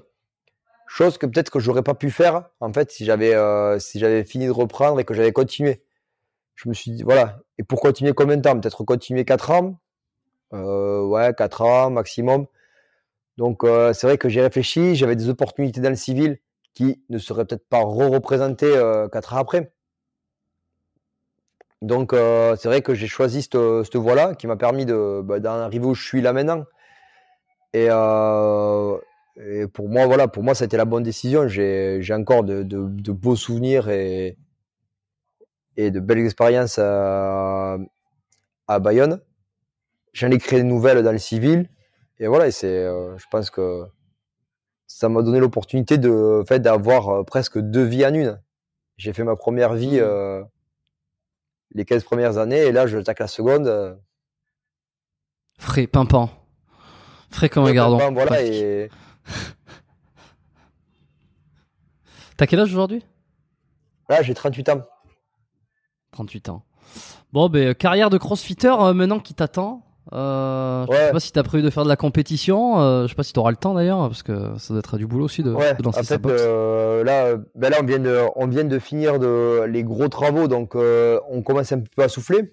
Mais euh, c'est vrai que c'est marrant parce que j'en discute beaucoup avec, euh, bon, avec les adhérents. Mais c'est c'est que c'est depuis que j'ai une salle que je m'entraîne, euh, que je m'entraîne pas du tout. Enfin, si je m'entraîne, mais on va dire que j'ai de moins en moins de temps de m'entraîner parce que derrière il faut gérer la compta, il faut gérer euh, la prog, il faut gérer plein de choses. Et, euh, et c'est vrai que ça prend du temps, ça prend beaucoup de choses, beaucoup de temps. Hmm, hmm. Mais comment après, j'espère, ouais, Non, vas-y, dis-moi, t'espères quoi euh, Faire de la compète? Ouais, refaire, si refaire de la compète, j'espère un petit peu. Ben, à mon, à mon niveau, je sais que je serai jamais pro, mais c'est vrai que j'avais fait quelques compètes et c'est cette adrénaline, c'est vrai que ce, ce, cette adrénaline que tu prends pendant, les- pendant les events et, euh, et la ferveur, enfin, c'est vrai que j'ai envie, j'ai envie de la retrouver. Là, je vais attendre. Je pense que 2023 c'est c'est mal engagé parce qu'on a beaucoup de choses à, à faire. Mais euh, mais 2024, on va essayer de, de faire quelques compètes et et surtout ce qui est ce qui peut être cool, moi ce que j'aimerais bien, c'est pareil, c'est amener des jeunes à la compète à pouvoir en fait dire euh, celui-là c'est moi qui l'ai formé, c'est moi qui l'ai amené là. Hmm. C'est aussi ça de, de pouvoir en fait transmettre ce que tu es, ce que tu sais, et que ça serve aux autres et de faire et de monter les autres, de monter les autres au plus haut niveau. C'est ça qui est, qui est gratifiant des fois aussi. T'as eu l'occasion d'écouter l'épisode que j'avais fait avec euh, Guillaume Guillou? Euh, non, je l'ai pas, je l'ai pas vu encore, mais il faut que je le vois parce que en plus, je l'apprécie aimer, particulièrement, euh, Guillaume. Quoi? Ouais, ouais. Ouais, non, c'est ça, c'est que tu vas, tu vas probablement aimer. Ouais. Si tu le connais, euh, bah, c'est Ouais. passionné, euh, passionné. Ah, Guillaume, en plus, il est, en plus, c'est, c'est bien parce qu'il est, il est, il est quand même assez tranchant.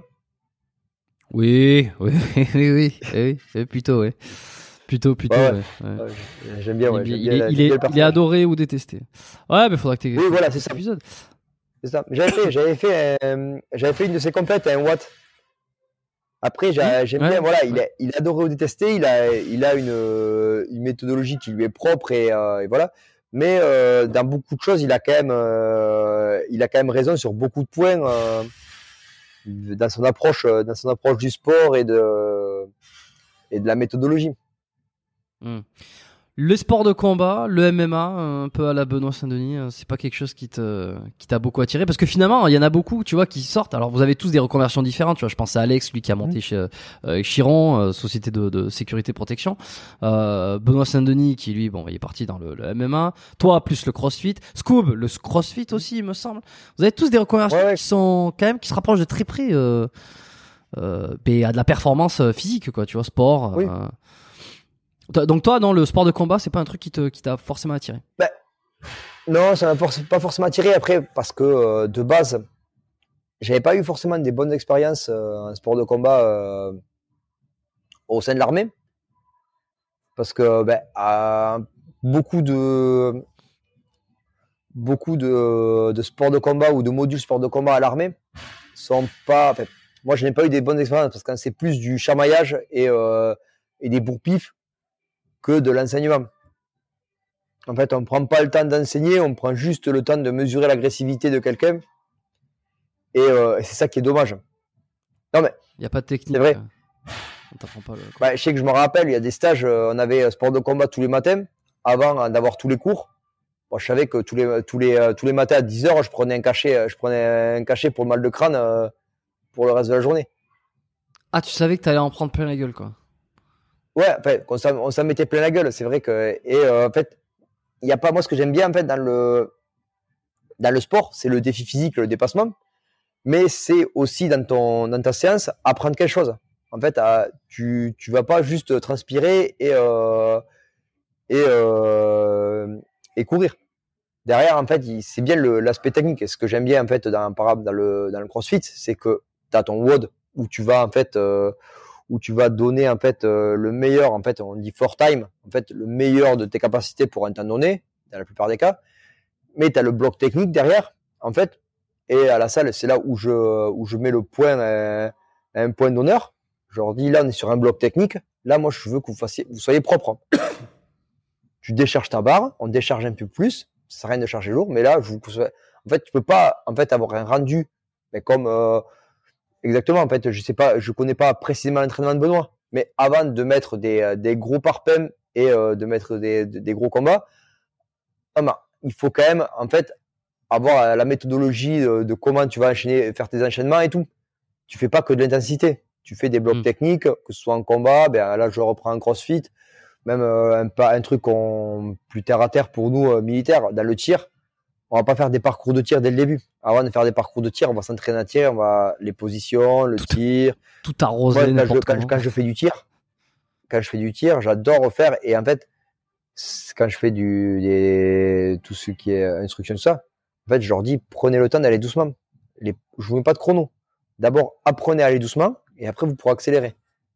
Et en fait, beaucoup de personnes ont tendance à vouloir euh, sur beaucoup de, de sports et sur beaucoup de disciplines à vouloir bâcler euh, ce, cette phase de de, ben de, de, technique et euh, de comprendre ce qu'ils font, d'aller doucement et de, de, prendre le temps pour aller direct à du, euh, à du dynamique qui est euh, certes plus marrant, plus exaltant, mais plus euphorique, mais en fait on n'apprend rien, on n'apprend rien derrière. Hmm. Hmm.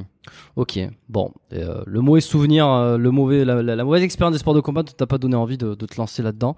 Le crossfit. Après, j'aime bien, j'aime bien voilà. C'est vrai qu'avec euh, Benoît, ouais, j'avais, j'adorais, hein, j'adorais m'entraîner parce que c'était, parce qu'en fait, j'apprenais quelque chose, parce qu'en fait, il avait le. C'est ludique.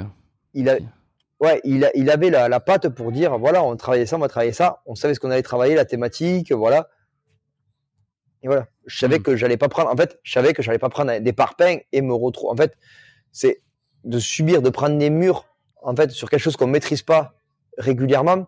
C'est pas, c'est pas plaisant. Moi, quand les mecs, des nouveaux qui viennent au CrossFit, je leur dis pas, bah, allez, vas-y, charge un peu plus, vas-y. Oh, vas-y, fais plus de ça. Non, non, faut, faut leur donner envie de revenir, déjà. La, personne, faut la, faut la mettre en confiance, faut lui donner envie de revenir. Faut qu'elle, faut qu'elle comprenne ce qu'elle fait et qu'elle y prenne du plaisir. Parce que ni plus ni moins, c'est, euh, bon, à l'armée, c'était pas, c'était, c'était pas un plaisir, c'était pas un sport, mais, euh, mais techniquement, en fait, si la personne, tu lui donnes pas l'envie et euh, ça et ça c'est euh, c'est les défauts des instructeurs parce qu'en fait il n'y a pas il y a pas de mauvais élèves souvent on dit c'est des mauvais instructeurs mmh, mmh, mmh. ouais l'adhérence euh, l'adhérence beaucoup de coachs appellent ça l'adhérence adhérer à ton programme ouais. exactement Bon, ben c'est intéressant. donc, rapidement, petit petit coup de pub. ta, ta box de CrossFit, elle, elle se situe à Marcoussis. J'ai oublié le nom. Marcoussis, exact. Marcoussis. Marcoussis. C'est au sud de Paris, vers, euh, vers Massy.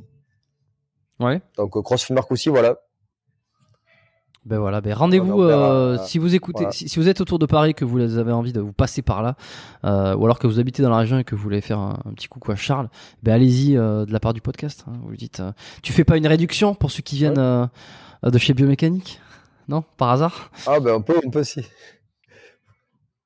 On peut, il y a moyen. On, on, en rediscute. Ouais, on a. on en rediscutera. Faut qu'ils disent un, code particulier. Parce qu'il faut qu'on voit qu'ils soient. Ben... Faut qu'on voit qu'ils aient, regardé le podcast jusqu'à la fin quand même.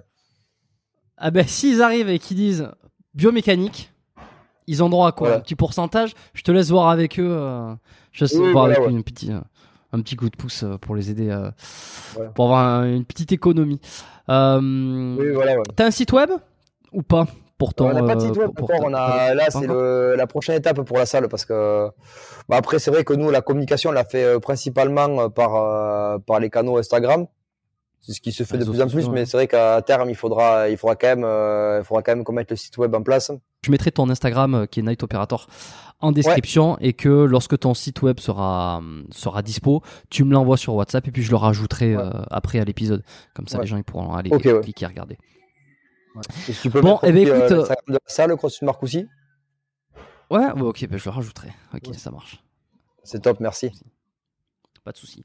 Bon, eh ben écoute, c'était euh, c'était passionnant, euh, passionnant ben de, voir un petit peu tout ça. Le, le, le, ben alors la blessure, par quoi on passe, la blessure, la douleur, la rééducation, le phénix qui qui renaît un peu de ses cendres pour finalement être un, peu, en désillusion et euh, partir avec une, une désillusion, mais non, non, c'est pas des point d'amertume. Ben, après, même pas, même pas, même pas d'amertume. C'est surtout, ouais, ben en fait, il y a moi en fait où tu sais que, en fait, euh, qu'il y a un croisement, ben c'est prendre la meilleure, la meilleure voie.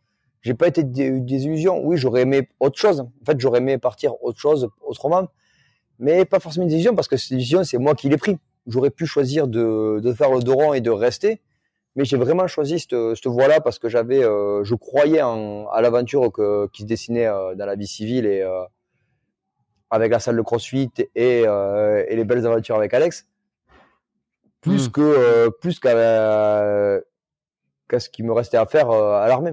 Voilà, je savais que, pour moi, j'avais fait, j'avais vu ce que j'avais à voir et, voilà, je voulais en voir plus, j'aurais aimé avoir plus, mais avec voilà, j'étais un croisement et j'ai dû prendre une décision et cette décision, euh, voilà, je pense avoir pris, euh, avoir pris le bon choix, puisque pour l'instant, euh, pour l'instant, je suis heureux, je m'éclate, je m'éclate au quotidien, voilà, autant dans une partie que dans l'autre. J'arrive à allier toujours les aventures, mes petites aventures avec Alex et et, et le CrossFit et ma nouvelle vie professionnelle. Donc, donc franchement, moi, c'est voilà, c'est top. Il faut jamais être déçu en fait. Je pense qu'il faut jamais être déçu de ce qu'on a fait. Non, et puis des choix qu'on a pris. De toute façon, euh, les choix ils sont. Voilà, c'est ça, c'est autant les assumer, voilà. autant y revenir et faire de nouveaux choix. De toute façon. Voilà. Bah écoute, je vais te poser les trois questions de fin pour clôturer un petit peu, euh, comme à mon habitude. Euh, je suis curieux de savoir ce que tu vas me répondre sur la première. Euh, si on pouvait revenir 10 ans en arrière, donc tu m'as dit que tu avais 37, donc ouais, autour de la trentaine, 20, 20, ouais, 20 27, 30, 30 ans quoi. C'est quoi le meilleur conseil que tu aurais eu besoin d'entendre à titre personnel?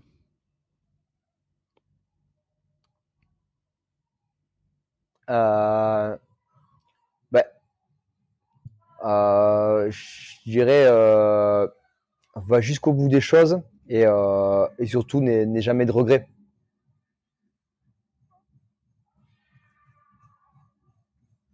Allô? Ok. Ouais, ouais, non, je, je t'entends. Je, je, En gros, ouais, je laissais le, je silence. je, croyais que ça avait, je croyais que ça avait coupé, en fait. c'est pour ça.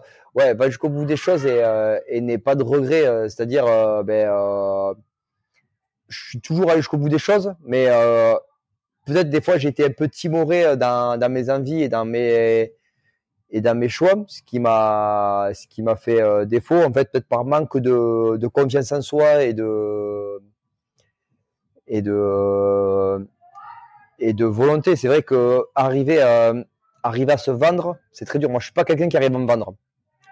J'arrive pas à me vendre. Je suis je suis très mauvais pour ça parce qu'en fait je sais ce que je vaux, mais euh, j'aime pas me mettre en avant par rapport à quelqu'un d'autre ou, euh, ou de dire quelqu'un est mauvais. Et c'est vrai que, euh, que ça m'a peut-être fait défaut sur des choses, par exemple exactement pour, euh, pour passer à Saint-Mexam, pour le passage de sous-officier, qui aurait peut-être changé complètement ma carrière. En fait, si j'avais peut-être su me vendre différemment ou euh, su faire autre chose, j'aurais eu une carrière totalement différente. Comme je dis, je suis hmm. totalement satisfait de la mienne parce qu'elle m'a permis d'arriver dans des groupes spécialisés, dans des trucs euh, où j'ai fait des choses très bien. Mais quelle aurait été si j'avais peut-être euh, réussi à me vendre mieux?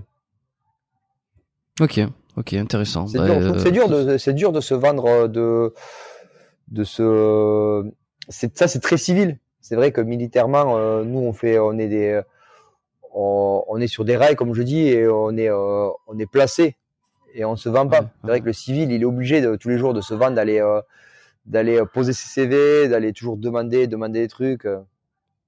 Puis il y a un truc aussi, je pense, avec l'armée, c'est c'est le côté chacun reste à sa place, on respecte la hiérarchie, on marche pas sur les plans, de, les bandes des autres, etc. Donc il y a ce truc de de très on reste dans son rôle, même si tu, tu, peux tu peux monter en hiérarchie, mais tu sais de de, de moins faire, venir faire le fanfaron parce que derrière tu prends des claques rapidement. Voilà. Tu vois. Mais ça, c'est la vie. c'est euh. Hmm. Ok. Euh, deuxième question. Euh, est-ce que tu as eu un modèle ou un mentor sur ces 10, 15, 20 dernières années? Oui, j'en ai eu, enfin, j'en ai eu plusieurs parce que c'est vrai que c'est, ben, c'est marrant parce qu'il y a, il y a certains noms dans l'unité qui, qui ont passé le, qui ont, qui en fait, qui ont passé les, les décennies euh, et on en entend toujours parler.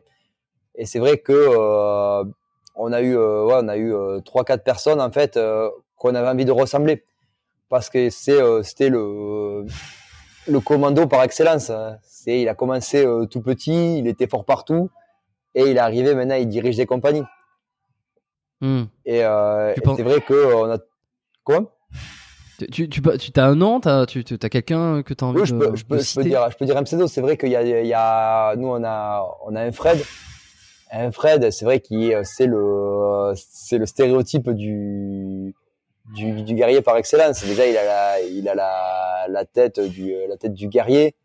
Euh, il est, euh, il est bon partout. Il, et en fait, il a, en fait, il est, il a commencé. Ça veut dire que tu peux pas le prendre. En fait, tu peux pas le, le prendre sur n'importe quoi parce qu'il a tout fait. Il est parti du bas, il est en haut, il est passé par tous les cursus. Et, et c'est vrai que c'est beau. C'est, c'est ça qui est beau. C'est, c'est un petit peu peut-être la, la, la vie d'opéra, la vie que, que tous les que tous les commandos, tous les tous les opérateurs rêvent. Parce qu'en fait, de partir d'en haut, d'en bas, c'est le plus intéressant en termes de mission. Finir en haut, c'est quand même excellent. Finir à commander, à commander les gens que tu as formés et tout, euh, et tu connais euh, tout le cursus que tu as fait, en ayant le recul et euh, surtout la légitimité. En fait, une personne comme ça, en fait, il, même si on va dire que même on va dire quelqu'un qui est plus grand lui à, ce moment-là il est capitaine mais un commandant en fait indirectement il, le respecte parce qu'il il a tellement de légitimité que que, derrière en fait euh, on peut euh, on peut que comprendre ses décisions et elles sont appuyées par par l'expérience. Hmm.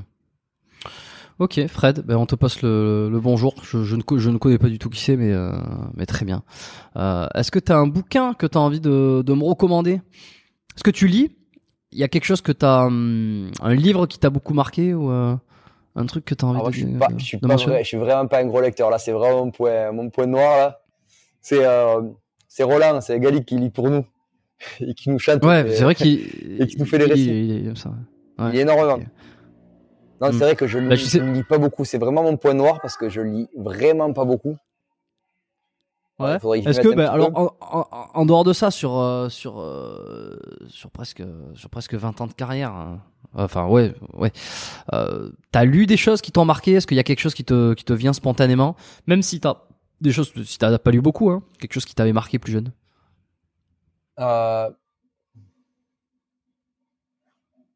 Là, froid, là, c'est la colle. Là, c'est la, là, c'est la colle parce que j'ai vraiment pas eu. Ouais, c'est, pas grave, c'est pas grave. J'aurais essayé. Fait, j'aurais essayé. Ouais, on aurait essayé. Non, mais c'est vrai que, en fait, je lis des livres, j'essaie de lire, mais en fait, le problème, c'est que déjà, ça prend, un livre, ça prend de la place. Et, ah, euh, et en fait, euh, c'est vrai que je me, non, mais c'est vrai que j'essaie de les mettre sur l'iPad de temps en temps pour, en fait, pour pouvoir l'emporter, pour me dire quand j'ai rien à faire, au lieu de, au lieu de jouer ou de regarder une vidéo sur YouTube, mais euh, de lire un petit peu. Mais c'est vrai que c'est euh, c'est vrai que c'est compliqué. C'est vrai que c'est c'est compliqué. J'ai jamais eu euh, j'ai jamais eu vraiment cette attirance pour la lecture depuis depuis le plus jeune âge. Quand j'avais mes livres à lire à l'école, j'étais c'était c'était un calvaire. Ah ouais. euh, bah écoute, ça te fait un point avec euh, Alex, il me semble, qui qui, ouais. qui m'avait dit euh, qui, qui, ne lisait pas beaucoup. Et comme quoi, ouais. ça n'empêche pas le succès. En tout cas, oui, voilà. euh, Charles, mer merci euh, pour ton témoignage, ben, merci pour euh, tes explications. Euh, c'était c'était très intéressant. Euh, j'ai appris plein de trucs. Et et donc je te remercie. j'espère que ça t'a plu. J'espère que ça vous a plu à vous tous. Ben, franchement, c'est normalement, Ouais, bah écoute, c'est super. Normalement, cet épisode c'était le, le 199 aujourd'hui. Euh, si euh, si mes chiffres sont bons, si je dis pas de conneries, normalement ça tombera sur le 199. Euh, je vous remercie tout le monde d'écouter le podcast, de continuer à le à le à le mettre dans vos favoris, euh, à être abonné, à écouter chaque semaine, à être fidèle. Euh, avec la diversité des invités que qu'on a, donc euh, c'est absolument génial. 199 veut dire quoi? Ça veut dire que la semaine prochaine on part sur le 200 que je pense que vous n'êtes absolument pas prêt euh, d'entendre qui c'est qui va euh, débarquer sur le podcast la semaine prochaine. Mais ça, je vous laisse la surprise. Et pour ceux qui l'écouteront euh, plusieurs semaines et mois après qu'il soit sorti, eh ben il vous suffit juste de regarder qui c'est qui a au 200 et puis vous comprendrez pourquoi je dis ça. Euh, et puis, et puis voilà, ça veut dire aussi qu'on repart sur une nouvelle décennie de podcast. Alors pas décennie, mais un nouveau chiffre entre 200 et 300. Euh, voilà, je pense que j'en aurais parlé euh, dans la newsletter du podcast, euh, qui est biomécaniquepodcast.com/lettres. Si vous voulez vous inscrire, qui est un peu, qui sont un peu les, les coulisses du podcast, euh, des astuces, des recommandations euh, perso, pro euh, des idées, des, euh, des chiffres. Des fois, je, j'explique un peu. C'est voilà, c'est les coulisses. J'aime bien appeler ça les coulisses, avec euh, avec des suggestions en plus. Donc inscrivez-vous si vous n'êtes pas encore inscrit, parce que chaque mois, ça part en début de mois. Je les écris.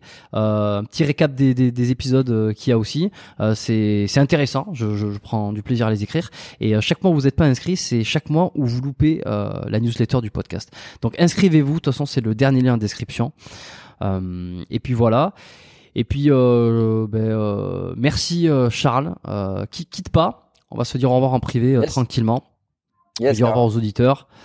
merci à tous d'avoir écouté cet épisode. Partagez-le si le cœur vous en dit. laissez des notes. Envoyez les, envoyez les, épisodes à des gens que vous connaissez. Si vous êtes vous-même passionné d'armée, si vous êtes, si vous avez été dans les, les, forces spéciales, si, si tout ce milieu de, de des unités d'élite vous plaît, que vous avez des amis euh, qui sont un peu dedans aussi, ben, envoyez-lui le podcast et puis les, les invités que j'ai euh, euh, autour de ces thématiques-là, ça devrait leur plaire. Comme ça, vous leur faites découvrir quelque chose de sympa et vous êtes à l'origine d'une bonne action. merci, à la semaine prochaine, accrochez-vous, faites pas trop les cons et puis prenez soin de vous. Ciao, ciao.